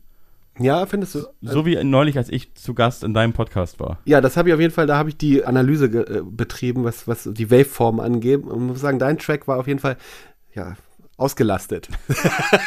Ich sitze ja hier gerade vom Aufnahmeprogramm, das kann ich heute nur so zurückgeben. Obwohl, ah, Ist ja auch so, wenn man derjenige, der befragt wird, sollte auch mehr reden. Sollte eigentlich mehr reden, ja. ja. natürlich. Man klar. sollte, ja, ja. Ja, dann frage ich dich doch mal. Ähm, wir haben ja gerade einen Song von dir gehört. Es war jetzt nicht unbedingt Jazz. Wir haben jetzt die ganze Zeit über Jazz geredet. Ja, du hast recht, ja. Also, genau. Wie bist du denn dann, also das, was du machst, das läuft ja, glaube ich, unter dem Label und ich habe gar keine Ahnung, was das eigentlich bedeuten soll, aber das läuft, wenn du so guckst, bei so Genrelisten und so läuft es unter Neoklassik. Neoklassik, ja. Ja. ja. Also, genau, das ist tatsächlich so dieses erste Album, was ich dann als Lambert gemacht habe, ist eigentlich in einer Zeit entstanden, wo ich irgendwie den Gedanken hatte, ich muss eigentlich wegkommen von, äh, von diesem, und das ist so ein bisschen ähnlich wie das, was ich vorhin gesagt hatte. Es war mir damals schon irgendwie unangenehm, Jazzmusiker zu sein. Ich hatte auch drei Alben mit einem Jazz-Trio veröffentlicht auf so einem kleinen Berliner Jazz-Label und und irgendwie hatte ich das Gefühl, da komme ich nicht weiter. Da bin ich auch, ich habe auch für das, diese, ich werde auch keine Akzeptanz in irgendeiner Szene finden. Also auch nicht sowas. in der Jazzszene, in der Auch nicht in der- internationalen. Nee, so wie nee, nee, alles was ich was ich da auf die Beine gestellt habe, war immer irgendwie durch mich selber, also immer die Bands, die die ich selber geleitet habe so, aber ich hatte aber warum nicht? Ist die, ist die zu krass, die Jazzszene? Oder ich weiß es nicht, aber oder connectet man da nicht so leicht? ich, vielleicht bin ich auch nicht der Typ oder so. Also ich tatsächlich, es ist dann wirklich auch passiert, dass ich aus so einer Band hier in Berlin, ich habe dann so ein bisschen versucht, auch so Fuß zu fassen und bin aus so einer Band mal rausgeflogen. Und das war so auch, äh, das hat so die, das Ableben Aber äh, wieso? Äh, aus dieser Szene eigentlich Warst so ein nicht bisschen cool besiegelt. genug für die Jazzer? Also, ich erzähle jetzt mal die Ich glaube, ich habe Geschichte. ein verqueres Bild von Jazz, merke ja, ich. ich erzähle jetzt mal die Geschichte, so wie ich sie in Erinnerung habe. Und dann kann sich ja vielleicht mal jemand melden aus dieser damaligen Band. Das sind Leute, die heute auch in der Szene total verankert sind. Aber bitte nicht bei mir melden, sondern direkt bei Lambert. Ja, ja, ob Ich sie das auch so sehen. Also sie werden das natürlich komplett anders sehen, aber ich habe das Gefühl gehabt damals, ähm, wir haben so ein Konzert gespielt, so, es war auch keine Band, die mir nicht besonders wichtig war, so, aber ich dachte so, da spielen coole Leute, so, ne, irgendwie so ein bisschen Szene und so, ist man mit dabei, macht man mit. Und dann äh, haben wir ein Konzert gespielt im Wendel, in der, hier, hier, direkt um die Ecke, Schlesische, Stra Schlesische Straße, nee, doch, Schlesische Straße. Und äh, ich habe dann so meinen Rhodes dann in der Mitte der Bühne irgendwie aufgebaut, weil ich als erstes da war. Und, und dann haben wir so die Stücke gespielt und ich habe irgendwie total geil gespielt und hat irgendwie äh, immer so Szenenapplaus bekommen für meine Solos und dann war auch voll viel los und nach dem Konzert wurde, wurde mir gesagt, ey cool, deine Band und so, das klingt ja total super, was ihr da macht und so. und äh, irgendwie wurde es so wahrgenommen, als wäre das so mein, mein Abend gewesen und meine Wäre das Band. dein so. Quartett? Also ja, genau. Und ähm, dann, äh, dann hat mich irgendwie ein paar Tage später der Schlagzeuger, dessen Band das war, angerufen. Das war sein Quartett. Ja, und ich auch so, hey, war super Abend und so, wann, kommt, wann ist der nächste Gig und so. Und er meinte, er muss dir leider sagen, dass wir uns entschieden haben, ohne dich weiterzumachen. Und, und also, genau, me- in meiner Erinnerung nach hatte, hatte, war das irgendwie so ein Aufmerksamkeitsding, so, die die werden natürlich sagen, nee, nee, das ist rein spielerisch begründet und du, du hast es halt nicht gebracht, keine Ahnung, I don't know. Aber es war so ein Zeichen für Das ist eine mich. So, klassische Pete Best-Geschichte. ja, also eine Pete Best Geschichte und Man ich dachte, weiß ich nicht, will wer- aber nicht man Pete weiß Best nicht, wer sein. recht hat. Ja, ich will nicht Pete Best sein. Ich wollte eigentlich auch eher so einen McCartney-Typ. So sehe ich mich eigentlich. Niemand will Pete Best sein, Ja. aber ich glaube, du bist auch nicht Pete Best. Aber, Nee, ich bin- ähm, ich aber glaub- die, die, zwei, die zwei Varianten, die Sichtweisen sind ähnlich wie bei der Pete Best-Geschichte. Kann schon alles sein. Aber ja, und deswegen dachte ich so, ich, ich probiere es nochmal neu. Ich mache nochmal was ganz anderes. Äh, Das ist auch der Grund, warum ich eine Maske trage. So, weil ich einfach nochmal, wirklich nochmal von, vom Scratch anfangen wollte. Alle Dinge, die ich vorher hatte. Ich hatte auch eine Indie-Band vorher, mit der ich dann nicht assoziiert werden wollte. Und, und Die, die, ihr wart auch nicht so unerfolgreich, oder? Ach ja, pff, aber auch nicht so Aber ihr auch erfolgreich. einen Plattendeal und Ja, genau, wir haben Support gespielt. von großen Acts. Genau, so. genau. Wir haben so ein bisschen daran gerochen an dem Erfolg, aber es hat nie irgendwie, äh, also konnten da nicht wirklich von Ja. leben oder sowas. Ja, ne? ja, ja. Genau, aber, Aber ist ja oft so die war so eine. Also- ja, es war dann aber auch schon so, dass das- wir auch da drei Alben gemacht hatten. So. Ach, krass. Ja, ja. Okay. Und äh, das waren ja nicht so die ersten Jahre so, sondern das ist irgendwie waren wir immer so das nächste große Ding und die Leute aus der Musikszene fanden uns gut so, aber ähm, wir hatten irgendwie das Publikum dann auch nicht so richtig einsammeln können so. Ja, es war so ein bisschen bei Creme Fraiche meiner ersten Rap-Crew auch so. Wir waren so äh, lokal, äh, lo nicht Lokalpatrioten, auch passiert, aber wir waren eher so lokale Helden. Ja. Und Leute in der Rap-Szene fanden uns gut, aber die war unglaublich klein und unbedeutend damals und dann ist nichts passiert. Ja, und ich Man dachte, kennt's. Ja, man kennt das so, ne? Genau. Und ich dachte so, wenn ich jetzt was Neues anfange, dann also damals gab es ja auch noch so Printmedien, ne? Also das, Ja. du, das wurde dann richtig rezensiert, wenn du was rausgebracht hast. Da dachte ich, dann will ich auf keinen Fall, dass das irgendwie, ah, das ist der Typ von da und da, ah, der hat Das vorher das und das Gedanke, gemacht Auf jeden und so. Fall, das ist voll gut. Ja. Und war, aber war das dann, das war der Grund für die Maske, also auch so ein visuelles Ding, nicht mal dieses, falls es dann läuft, will ich nicht vorgelabert werden, sondern eigentlich so direkt greifbar visuell, ist ja auch immer mystisch, Genau. ist dahinter, er sagt's nicht, so eben, dass Ja. so, so Musikjournalisten, die es damals noch gab, äh, das nicht direkt so, Damals- auf, äh, so, Genau, so das war- ergründen konnten. Ja, das war geprägt von dieser ganzen, also diese Indie-Szene war damals noch total mystisch eigentlich. Alle, alle Band haben sich eigentlich, alle Bands haben sich eigentlich eher so versteckt, anstatt zu zeigen, wie ihr Wohnzimmer aussehen heutzutage. Aus welcher Zeit reden, von welcher Zeit reden wir jetzt Na, so? also- von vor zehn Jahren? Ja, ich habe, glaube ich, mit Lambert angefangen, 12, 2013 so. Ja, vor zehn Jahren, ja, genau. genau. Mhm. Und äh, da, genau, war das eigentlich so, dass auch das Internet noch sehr, also genutzt wurde, um eher so mystische Inhalte eigentlich von Bands zu transportieren, als halt zu sagen, so hier, guck mal hier, was ich gerade koche und so, ne? Ähm, Aber deswegen hast du die. Maske aufgesetzt. Also nicht aus dem Gedanken heraus, falls es erfolgreich wird, will ich kein Fame und vollgelabert werden, sondern irgendwie so eine Mystik fürs Projekt und so eine Optik. so eine Optik, so ein ganzes, Pro- so ein, so ein Paket zu entwickeln und so. Und ich hatte das damals mal, äh, so zwei Kumpels, mit denen hatte ich mir das ausgedacht. Liebe Grüße an Tilman Roth und Niklas Weise. Die haben mir wirklich sehr geholfen. Das waren so Art Mentoren, die das eigentlich so mit entworfen haben. So dieses ganze.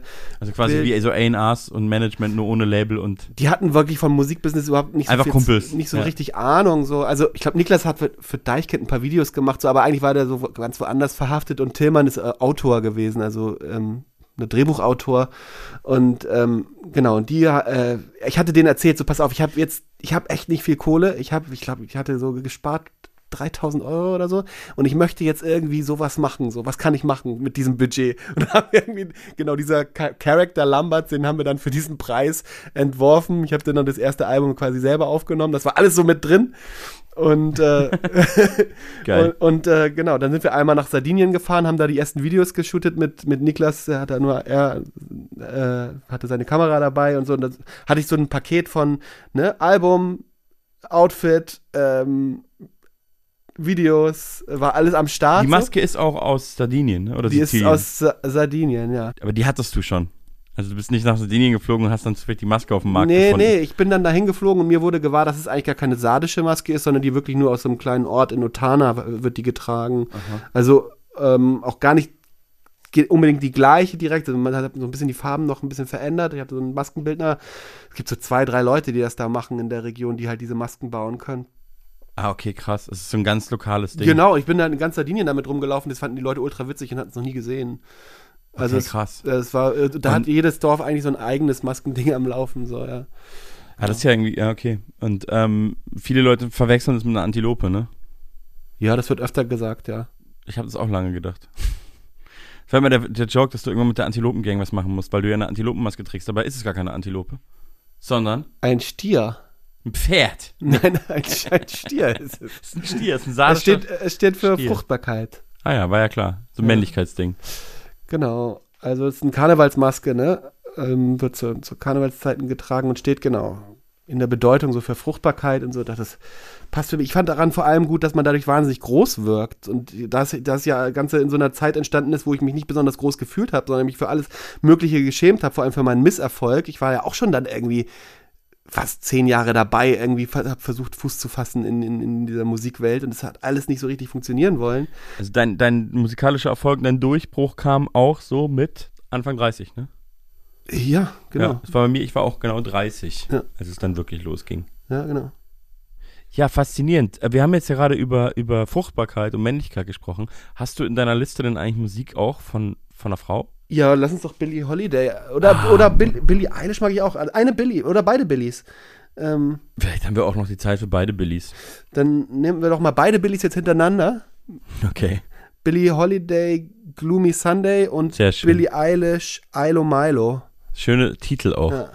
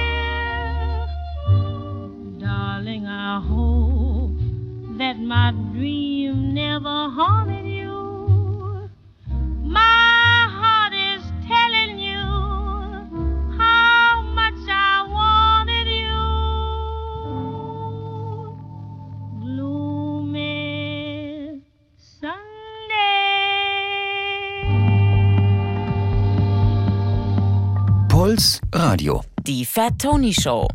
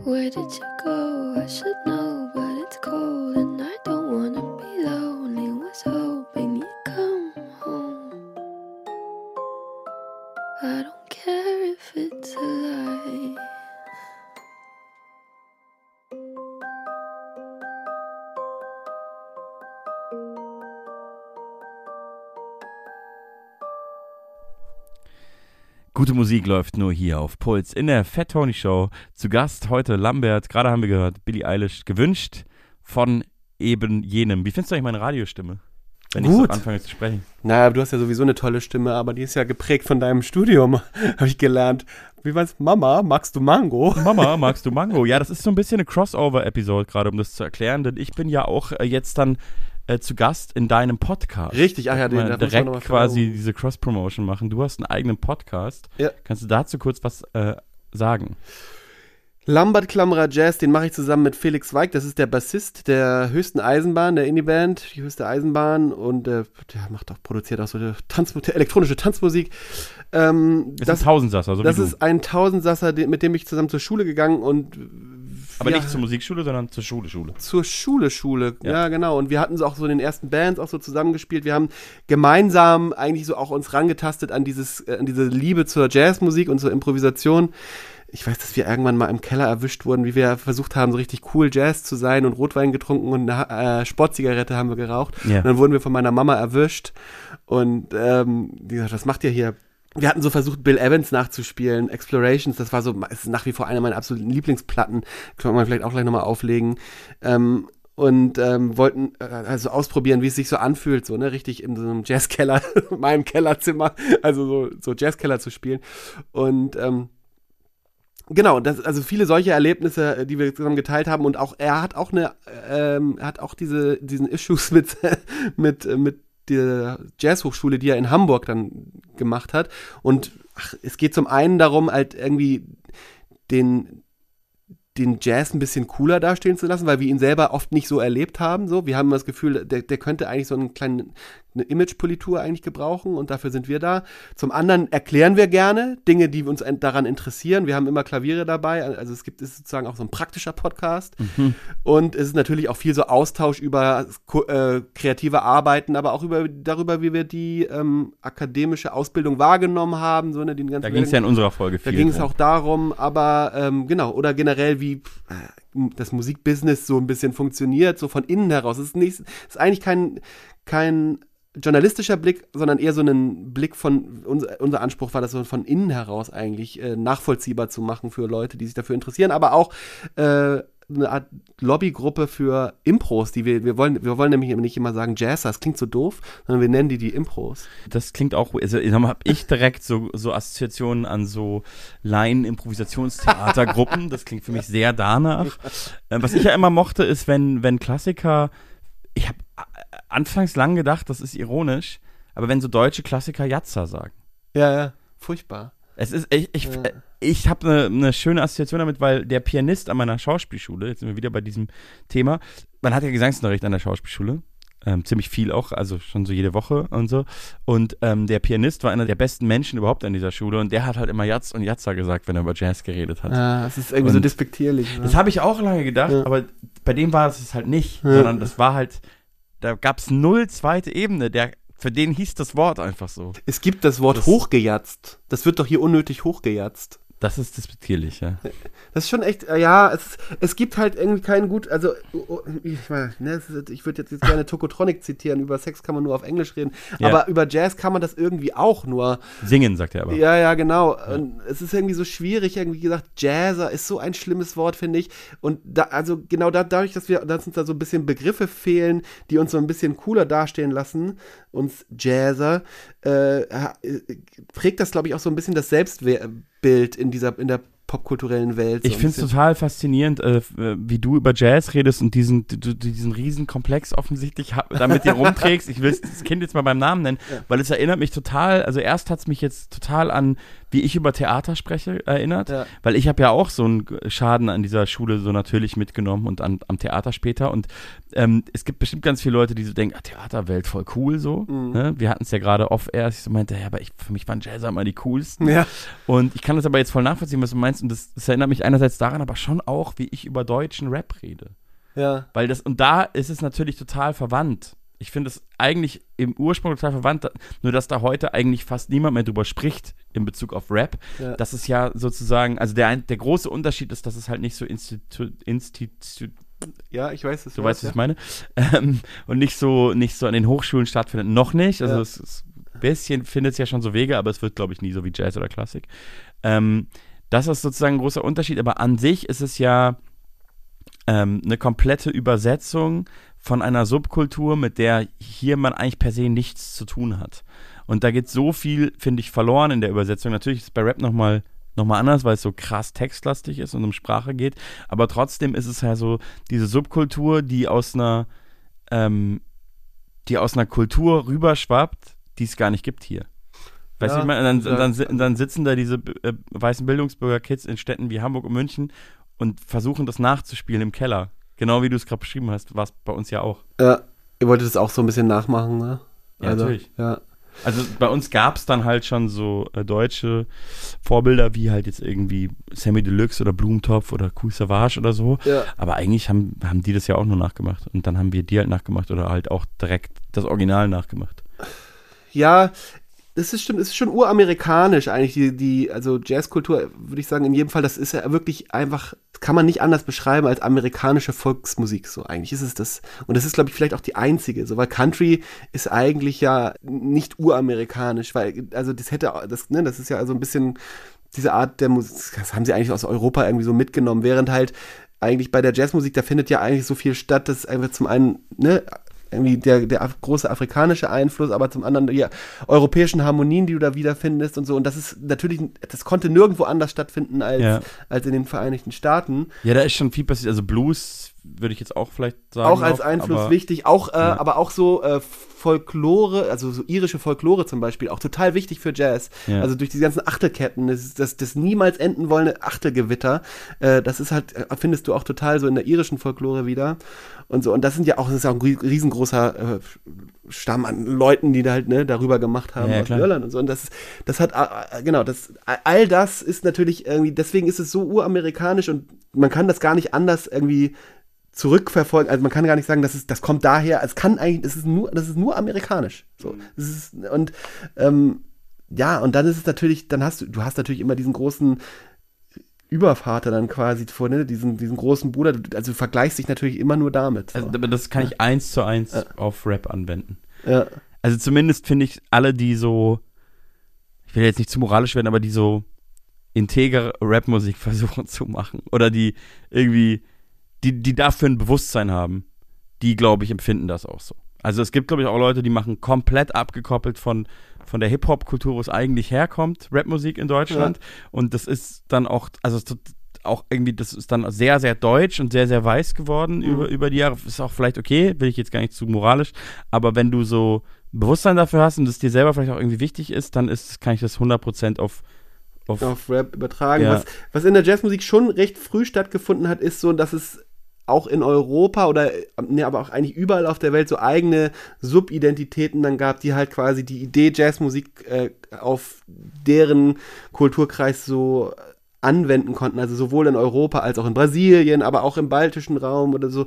Balkan, aber ich wollte sagen Balkan, äh, gibt es halt so ganz eigene quasi, ne, Identitäten, die halt quasi auch wieder darauf, aus, auf diesem, aus dieser Idee beruhen, der, der Jazzmusik irgendwie beruhen.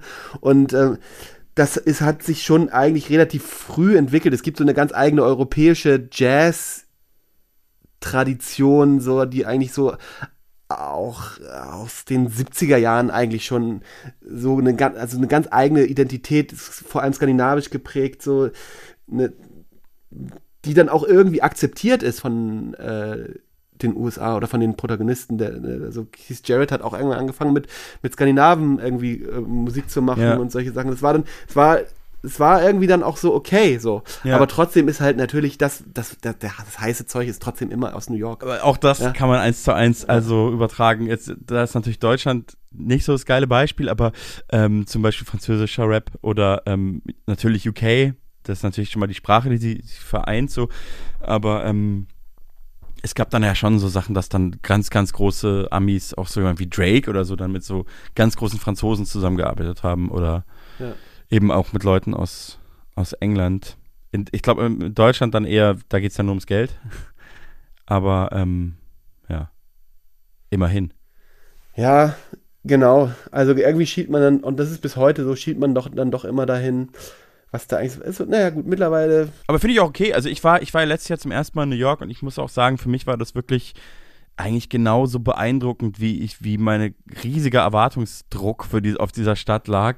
Genauso war es dann auch. Ja, ja. Also ich habe dort auch, weil ich bin jetzt wirklich kein sonderlich spiritueller Mensch, aber ich hatte dort von Feelings so. Also in Brooklyn, ich habe so gedacht, ah okay, krass, ich, das kommt von hier und Ja. hier gehört's hin Ja, ja. und das hat mein Leben so krass geprägt, aber es ist hier, es ist hier halt. Es ist hier in der Luft, es ist an jeder Wand. Die Leute hier sind das, was ich mein Leben lang irgendwie so, was mich geprägt hat und was wir immer so sein wollten. Mhm. Aber irgendwie kamen wir ja aus einer anderen Welt, aus einem anderen ähm, Mikrokosmos so. Ja, New York ist einfach heftig, weil du auch das, also bei mir ging das auch so, als ich dann damals da war, das Gefühl, das ist halt einfach qualitativ nicht aufzuholen. Das Nee. ist so tief drin, das ist halt einfach für mich, ist, ich, erwer- deswegen, das auch da rührt vielleicht auch die Tatsache, dass ich dann Lambert geworden bin, weil es, ich nicht das Gefühl hatte, ich werde das nicht hinbekommen mit meinem kulturellen Background hier mitzumischen. Und das ist ja eigentlich das, was ich will. so. Und das ist irgendwie, da musste ich, irgend, musste ich irgendwas finden. Meine Antwort darauf war dann Lambert, so, aber genau, es ist, äh, es ist ja auch wunderschön. Also du gehst halt in New York in irgendeinen Jazzclub und es wird halt auf einem Niveau performt, was du halt einfach, du kannst nur, du kannst es nur dort finden. Ich glaube, das kann man. ja, Vielleicht noch in L.A. ähm, Ja, also bei Jazz, sein. das kann ich nicht Ja, sagen. vielleicht Aber ich glaube, man LA, kann es ja. auf viele Sachen halt, die so, sag ich jetzt mal, im Gro also so Showbusiness betreffen oder halt Kunst generell. So, das ist halt beim Stand-up so und das ist bei Rap sowieso, so brauchen wir gar nicht drüber reden. Ähm, ja, es liegt eigentlich in so vielen Sachen. Da kann man, da kann man mal eine ganze, einen zwölfteiligen Podcast zu dem Thema machen. Ja. Aber mit dorthin reisen natürlich. Ja, es ist auch so ein bisschen frustrierend, ne? Also wie gesagt, weil, wie gesagt, es ist ja dann doch, ich, das wird ja bei dir auch so sein, es ist ja die Musik, die dich am meisten Geprägt hat. geprägt hat und du, für die du am meisten Liebe empfindest. Und wenn du dann diesen Moment hast, wo du denkst so, hm, ja, aber irgendwie bin ich eigentlich auch nur ein Außenstehender, was die Sache angeht. Ja, dann das ist das schon was- auch das irgendwie, was Frustrierendes. das ist irgendwie hart auch so. ja, ne? es ist hart, aber es Ja. ist halt so. Ich finde auch, auch Ja. was auch frustrierend sein kann, aber halt auch immer wieder ein Ansporn sein kann, ist das, was du vorhin meinst mit der Qualität. Also es gibt ja immer wieder diese Platten oder eigentlich ist es fast jede Platte, die dort rauskommt, gefühlt, aber dann gibt es halt immer diese krassen Leuchtturmplatten, im Rap jetzt zum Beispiel so Kendrick Lamar-Alben oder halt vor, keine Ahnung, 15 Jahren Eminem oder Jay-Z-Alben oder so Sachen, du das halt so hörst und denkst, ah ja, ist eigentlich, es ist egal, was ich jetzt mache, ich werde halt zu meinen Lebzeiten nicht mehr so gut. Es geht nicht. Das ist nicht möglich, ja. Das ist einfach nicht möglich. Und Das, das verstehen, glaube ich, Außenstehende manchmal nicht oder, oder so. Aber es, wenn, man das, wenn man das selber macht, dann weiß man das halt. Ja, ja, genau. Und, also, genau. aber es hilft ja nichts. Es hilft Also, ja nichts. Und es hören ja trotzdem Ja. Leute. Also es Genau. kann ja auch ein Ansporn sein. Ich finde es ist auch immer wieder inspirierend, dass man denkt, was es für krasse Menschen gibt, Ja. die das machen. Ähm, lass uns doch Musik hören. Ja. Du hast auch einen Song von Kendrick Lamar dabei. Lass mal King ne? Kunta hören, ne? Ja, aber wir haben doch gerade, ich habe doch gerade über den Mann gesprochen. Ja, King Kunta. Nice. I got a bone to pick. I don't want you monkey mouth motherfucker sitting in my throne again. I'm mad, but I ain't stressing. True friends, one question. Bitch, where you and I was walking. Now I run the game, got the whole world talking. King Kunta, everybody wanna cut the legs off him. Kunta, black man taking no losses. Oh yeah. Bitch, where you and I was walking. Now I run the game, got the whole world talking. King Kunta, everybody wanna cut the legs off him. When you got the yams. What's the yams? The yam is the power that be. That be, that be, that be. You can smell it when I'm walking down the street. Oh yes we can, oh yes we can. I can dig rapping. But a rapper with a ghost rider. What the fuck happened? Oh no. I swore I wouldn't tell. But most of y'all sharing bars like you got to buy the bottom bunk in a two-man sale. A two-man sale. Something's in the water. Something's in the water. And if I got a brown nose for some gold, then I'd rather be a bum than a motherfucking ball. Oh yeah. Bitch, where you and I was walking. Now I run the game, got the whole world talking. King Kunta, everybody wanna cut the legs off. King man taking no losses. Oh, yeah. Bitch, where you and I was walking. Now I run the game, got the whole world talking. King Kunta, everybody wanna cut the legs off. When you got the yams. The, yam brought it out of Richard Pryor. Pryor, Pryor, Pryor, Pryor. Manipulated Bill Clinton with desires. 24 7, 365 days times two. I was contemplating getting on stage just to go back to the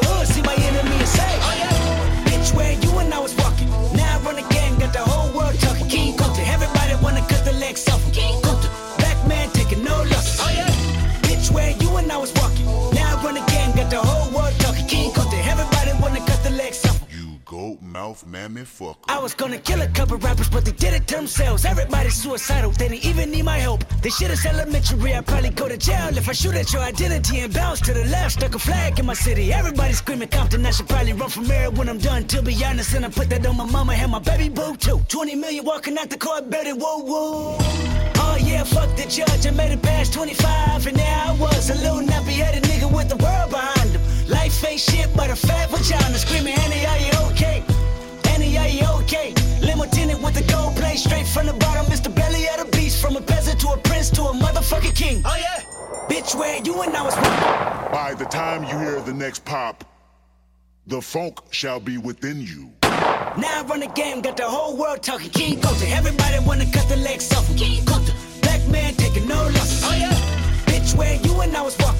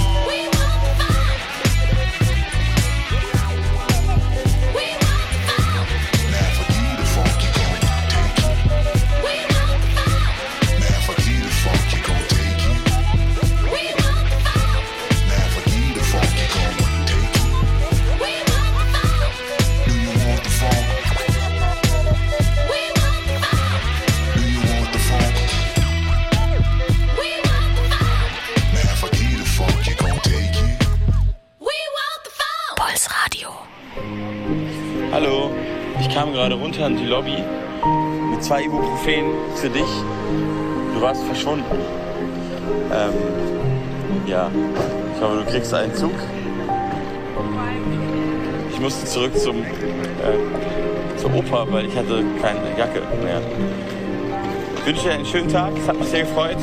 Ich werde die Ibuprofen nun selber nehmen. Lambert zu Gast in der Fatoni Show und jetzt haben wir es gehört, was du vorhin schon angeteasert hast und dann haben wir es gar nicht gespielt, aber jetzt haben wir es gespielt. Das ist eine Sprachnachricht, vertont von dir. Eine Sprachnachricht von mir an dich, vertont von dir. Ja. Die wird dann auch so traurig, als, als ähm, gerade an dem Punkt, wo du sagst, du warst verschwunden. ich finde, da kommt, bekommt die Musik auch so einen richtig traurigen Turn.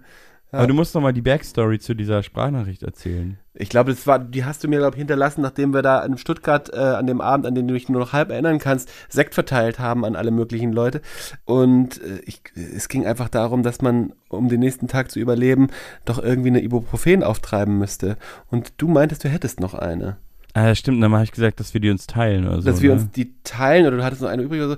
Und ähm, aber ich wollte, ich glaube, ich habe dir jetzt nicht geglaubt oder so. Ich glaube, ich dachte, du willst mich loswerden. also, keine Was? Ahnung. Und bin an die frische Luft gegangen, schon mal los. So. Ja, ja. Und dann äh, ha- hast du mir diese wirklich herzzerreißende Nachricht geschickt. Ja. Die habe ich dann vertont. Vertonit. Das finde ich schön, das ist, ähm, das gefällt mir gut, solche überhaupt, das ist kreativ, das ist schön, das ist kunstvoll. Ähm, das gefällt mir gut. Und wir müssen jetzt langsam oder dürfen, können langsam zum Ende kommen, weil wir schon so viel geredet haben. Ich möchte mich aber noch nicht verabschieden. Ein bisschen können wir uns noch unterhalten, dann noch einen Song spielen und dann können wir uns auch verabschieden. Ich wollte dir nämlich noch eine Sache fragen. Wahrscheinlich bist du gleich super genervt davon, weil das könnte sein, dass es deine, also bei mir gibt es ja so eine Sache, bei mir, es gibt ja so ein Reiseunternehmen, das heißt wie ich. Ja. Und ich krieg ja so dreimal die Woche so ein Bild von so einem Bus geschickt. Genau. Von so Leuten, haha, guck mal hier, dein Turbus. Und deswegen wollte ich dich mal fragen, ähm, bist du eigentlich verwandt mit Franz Lambert? das wäre spielt so Orgel. Ja. ja. Ja, das war so ein Ding. Also Lambert ist ja wirklich so ein Allerweltsname und deswegen habe ich ihn auch gewählt, weil ich dachte, der funktioniert ja auch für verschiedene Sprachen. Ich habe natürlich gleich auf den internationalen Markt abgezielt. Ja, ja. Es gibt Hast ja auch geschafft übrigens. Christoph, ja, einigermaßen, also ich kann auf jeden Fall auch, da kann auch mal außerhalb Deutschlands spielen. Ja, das muss man ja auch kurz erzählen. Das ist ja so, dass ich da immer so neidisch drauf bin, wir, äh, dass, dass, dass du so Welttourneen spielst. Und deswegen schickst du mir jetzt auch immer Bilder, wenn du in London oder so spielst. Ja. Mit so Nachrichten wie, guck mal, ich spiele heute wieder in London. Ja, ja, ja, ich weiß. Also, naja, mich triggert halt, wenn ich sehe, wie viele Leute zu deinen Konzerten hier in Deutschland kommen. Äh, Aber da- auch nur in den Großstädten. Ja, das darfst du natürlich jetzt nicht sagen. Wie- Ach so, ich gehe übrigens auf Tour. Ja. Ich, sage ich ja viel zu selten in meiner eigenen Radioshow. Die Tour geht übrigens jetzt dann diesen Monat los. Äh, ich spiele in 25 Städten, überall in der Nähe von allen. Da wurde auch schon einiges hochverlegt, auch habe ich doch gesehen. Ja, es läuft schon ganz okay. Andere äh, müssen Touren absagen. Das ist super schrecklich und ähm, das hat mir, mich auch nochmal auf den Boden zurückkommen lassen, wo ich so dachte, ja, gut, man darf sich wirklich nicht beschweren, wenn's, wenn man überhaupt eine Tour spielen kann. Ja, das ist super. Ich spiele übrigens auch auch, für ne, dich. ich spiele übrigens auch eine Tour. Ich spiele auch in Deutschland, aber auch in London, Manchester, Manchester und Athen. Paris ist übrigens auch dabei, ein kleines Support noch. Und ähm, genau, aber auch in Deutschland, also Hamburg, ne, glaube ich, Kassel, Köln, dies, das. Hey, wir spielen in Hamburg am selben Tag. Richtig, wir spielen am selben Tag, ja. Das ist beschämend. 30.11., du spielst in Hamburg, ich spiele in Hamburg. Ja, für Kommst welches du bei Konzert? mir auf die Aftershow-Party? ja, für welches Konzert sollen wir denn jetzt werben? Naja, die Leute sollen ihren Musikgeschmack entscheiden lassen, alles cool, macht wie ihr wollt. Außerdem ist es ja der Bayerische Rundfunk. Ähm, in München spiele ich auch und zwar am 22.12. Schön Weihnachten feiert man immer noch zu Hause, sage ich ja immer. Ah, cool. Ich glaube, ich spiele nicht in München. Aber möchte ich gern bald wieder. Naja, auf jeden Fall. Lambert geht auf Tour, Fettoni geht auf Tour. Ihr könnt die Daten einfach checken und dann ja, die selbst haben ja Internet. entscheiden. Und die meisten wissen mittlerweile auch echt ganz gut mit Google umzugehen. Also, Die meisten checken das, ja, ja. Ja. Ist ja auch ein Jugendradiosender. Hm. Naja, aber ich, jetzt zurück zu Franz. Also Franz Lambert ist deswegen so lustig, weil er halt heißt wie du, aber so ein Schlagertype ist. Ja. So eine geile Schlagertype mit einem weißen Sakko. Ja. Und aber halt auch immer so Klaviertasten auf dem Cover hat. Es gibt noch so einen anderen Lambert, der macht so Yoga-Musik. Der ist einfach Lambert auch. Ja. Ein bisschen lustig, weil man könnte das eine oder andere Lied von dir schon auch, sag ich mal, bei, bei einem Yoga-Video. Also, ich, meine ich nicht ja. als Diss. Ja, ja, ich weiß, was aber du weißt du. Medi Morrison, die große Yoga-Frau Ja, ja. in Deutschland, die könnte schon mal einen Lambert-Song im Hintergrund laufen. Da fragen wir uns immer, wer macht eigentlich diese Musik bei Medi Morrison? Namaste, ihr Lieben. Hast du das auch in der Pandemie für dich entdeckt? Nee, nee, aber ich, äh, ich wohne mit, mit, Mit Leuten, mit Leuten zusammen. zusammen. die sich dafür interessieren. Okay, verstehe. Ah, mir hat es viel, mich hat es durch die Pandemie gebracht. Schenkt euch ein Lächeln. Ihr könnt unglaublich stolz sein, dass ihr heute für euch und euren Körper etwas Gutes getan habt. Ja. Namaste, ihr Lieben. Ja, und dann läuft immer so ein Track da. Ja, könnte von dir sein. Wo man sich immer fragt, wo kommt, welcher Geistermusiker hat den eigentlich verbrochen? Ja. Aber es ist wahrscheinlich ein anderer Lambert. Mhm. Der andere Lambert. Nee, der Na macht eher gut. so Drachen, also was mit Drachen und solche Sachen. Liebe Grüße. Okay, von mir auch. Auch an Franz Lambert übrigens, liebe Ja. Grüße. Naja, wir, wir, wir hören jetzt keinen Song von Franz Lambert. Das wäre dann doch zu viel Habe ich mich ehrlich Guten. gesagt nie mit befasst mit Franz Lambert. Also, Ja, wollen wir ganz kurz reinhören. Komm, ich zeig's dir nur mal so eben, so ganz kurz. Ich Ja. zeig mal einen Song, der heißt Green Green Grass. Der klingt so. ja, ist gut.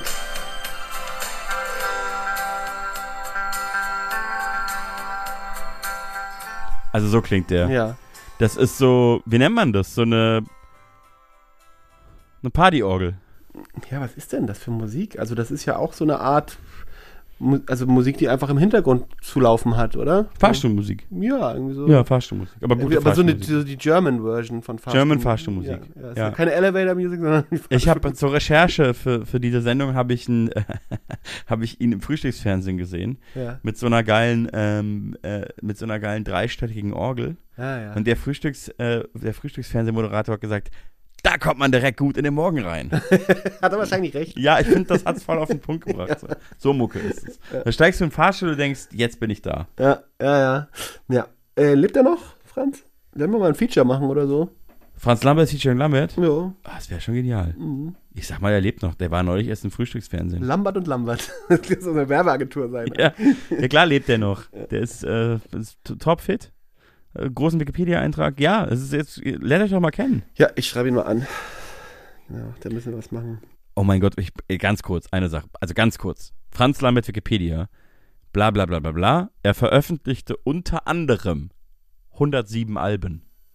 107. Ja. Das steht auf seiner Wikipedia, 107 Alben. Das ist ja so ein Quantitätsmusiker.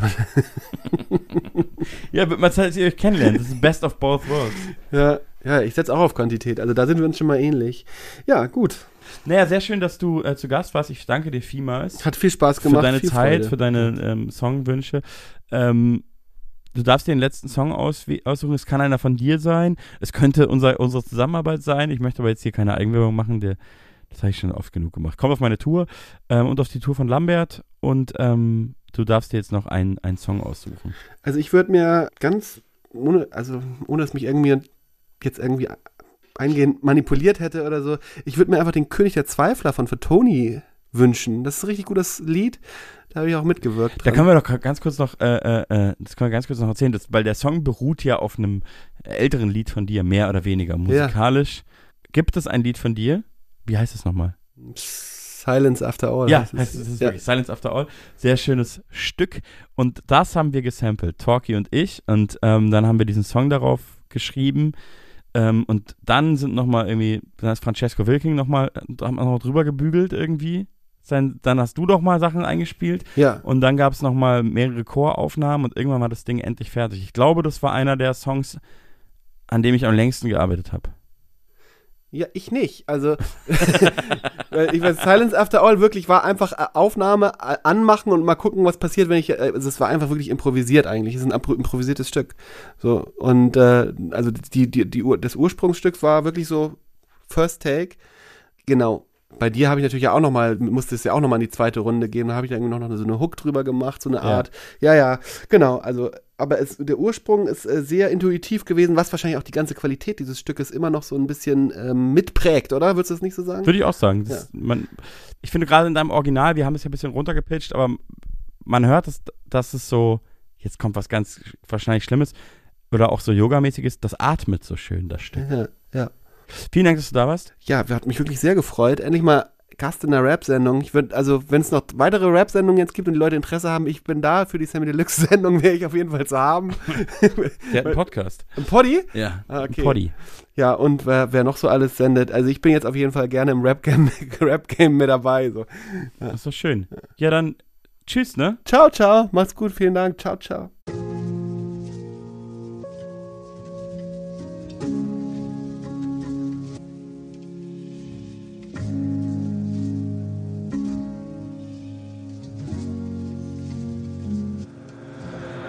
Seit ich denken kann, lebt der Zweifel in meinem Kopf, der mir immer sowas sagte wie vielleicht aber auch doch. Oder, oder lieber nicht. Oder auch hättest du mal. Oder nee, jetzt war das doch wieder die schlechtere Wahl. Stell dir vor, ein ganz normaler Restaurantbesuch. Alle haben aufgegessen, ich noch nicht mal ausgesucht. So viele Optionen, nicht dass mir keine gefällt. Doch vor der falschen Entscheidung wird lieber keine gefällt. Ich bin der König der Zweifler, ich bin der Zweifel-King. Ich hab so oft gezweifelt, dass ich fast daran verzweifelt bin. Ich hab ohne Witz, während ich den Text hier schreibe, sicher zehnmal drüber nachgedacht, ihn wieder wegzuschmeißen. Oder sogar öfter.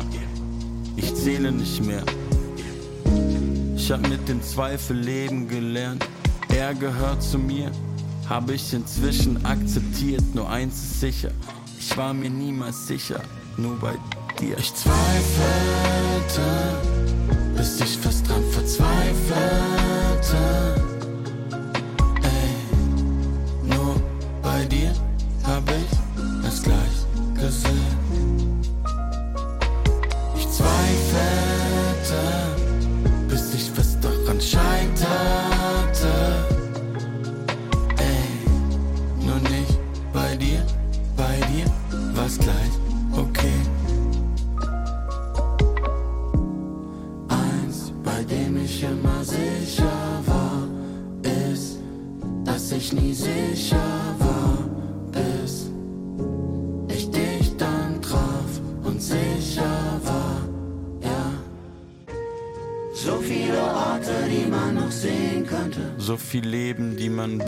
Lebensende leben könnte. So vieles, was man nicht noch alles schaffen kann. Unendlich viel Chancen, die man alle noch verpassen kann.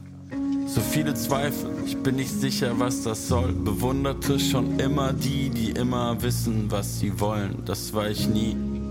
Saß immer zwischen den Stühlen, hin und her gerissen mit gemischten Gefühlen.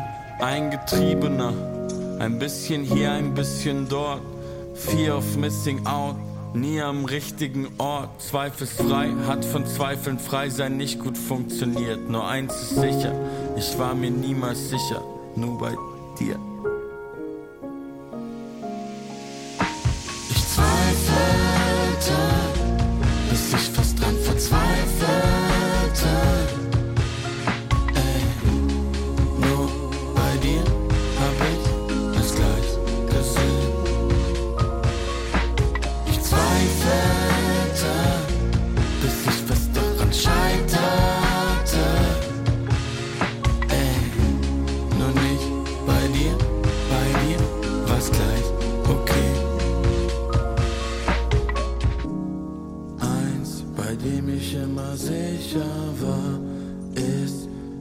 dass ich nie sicher war,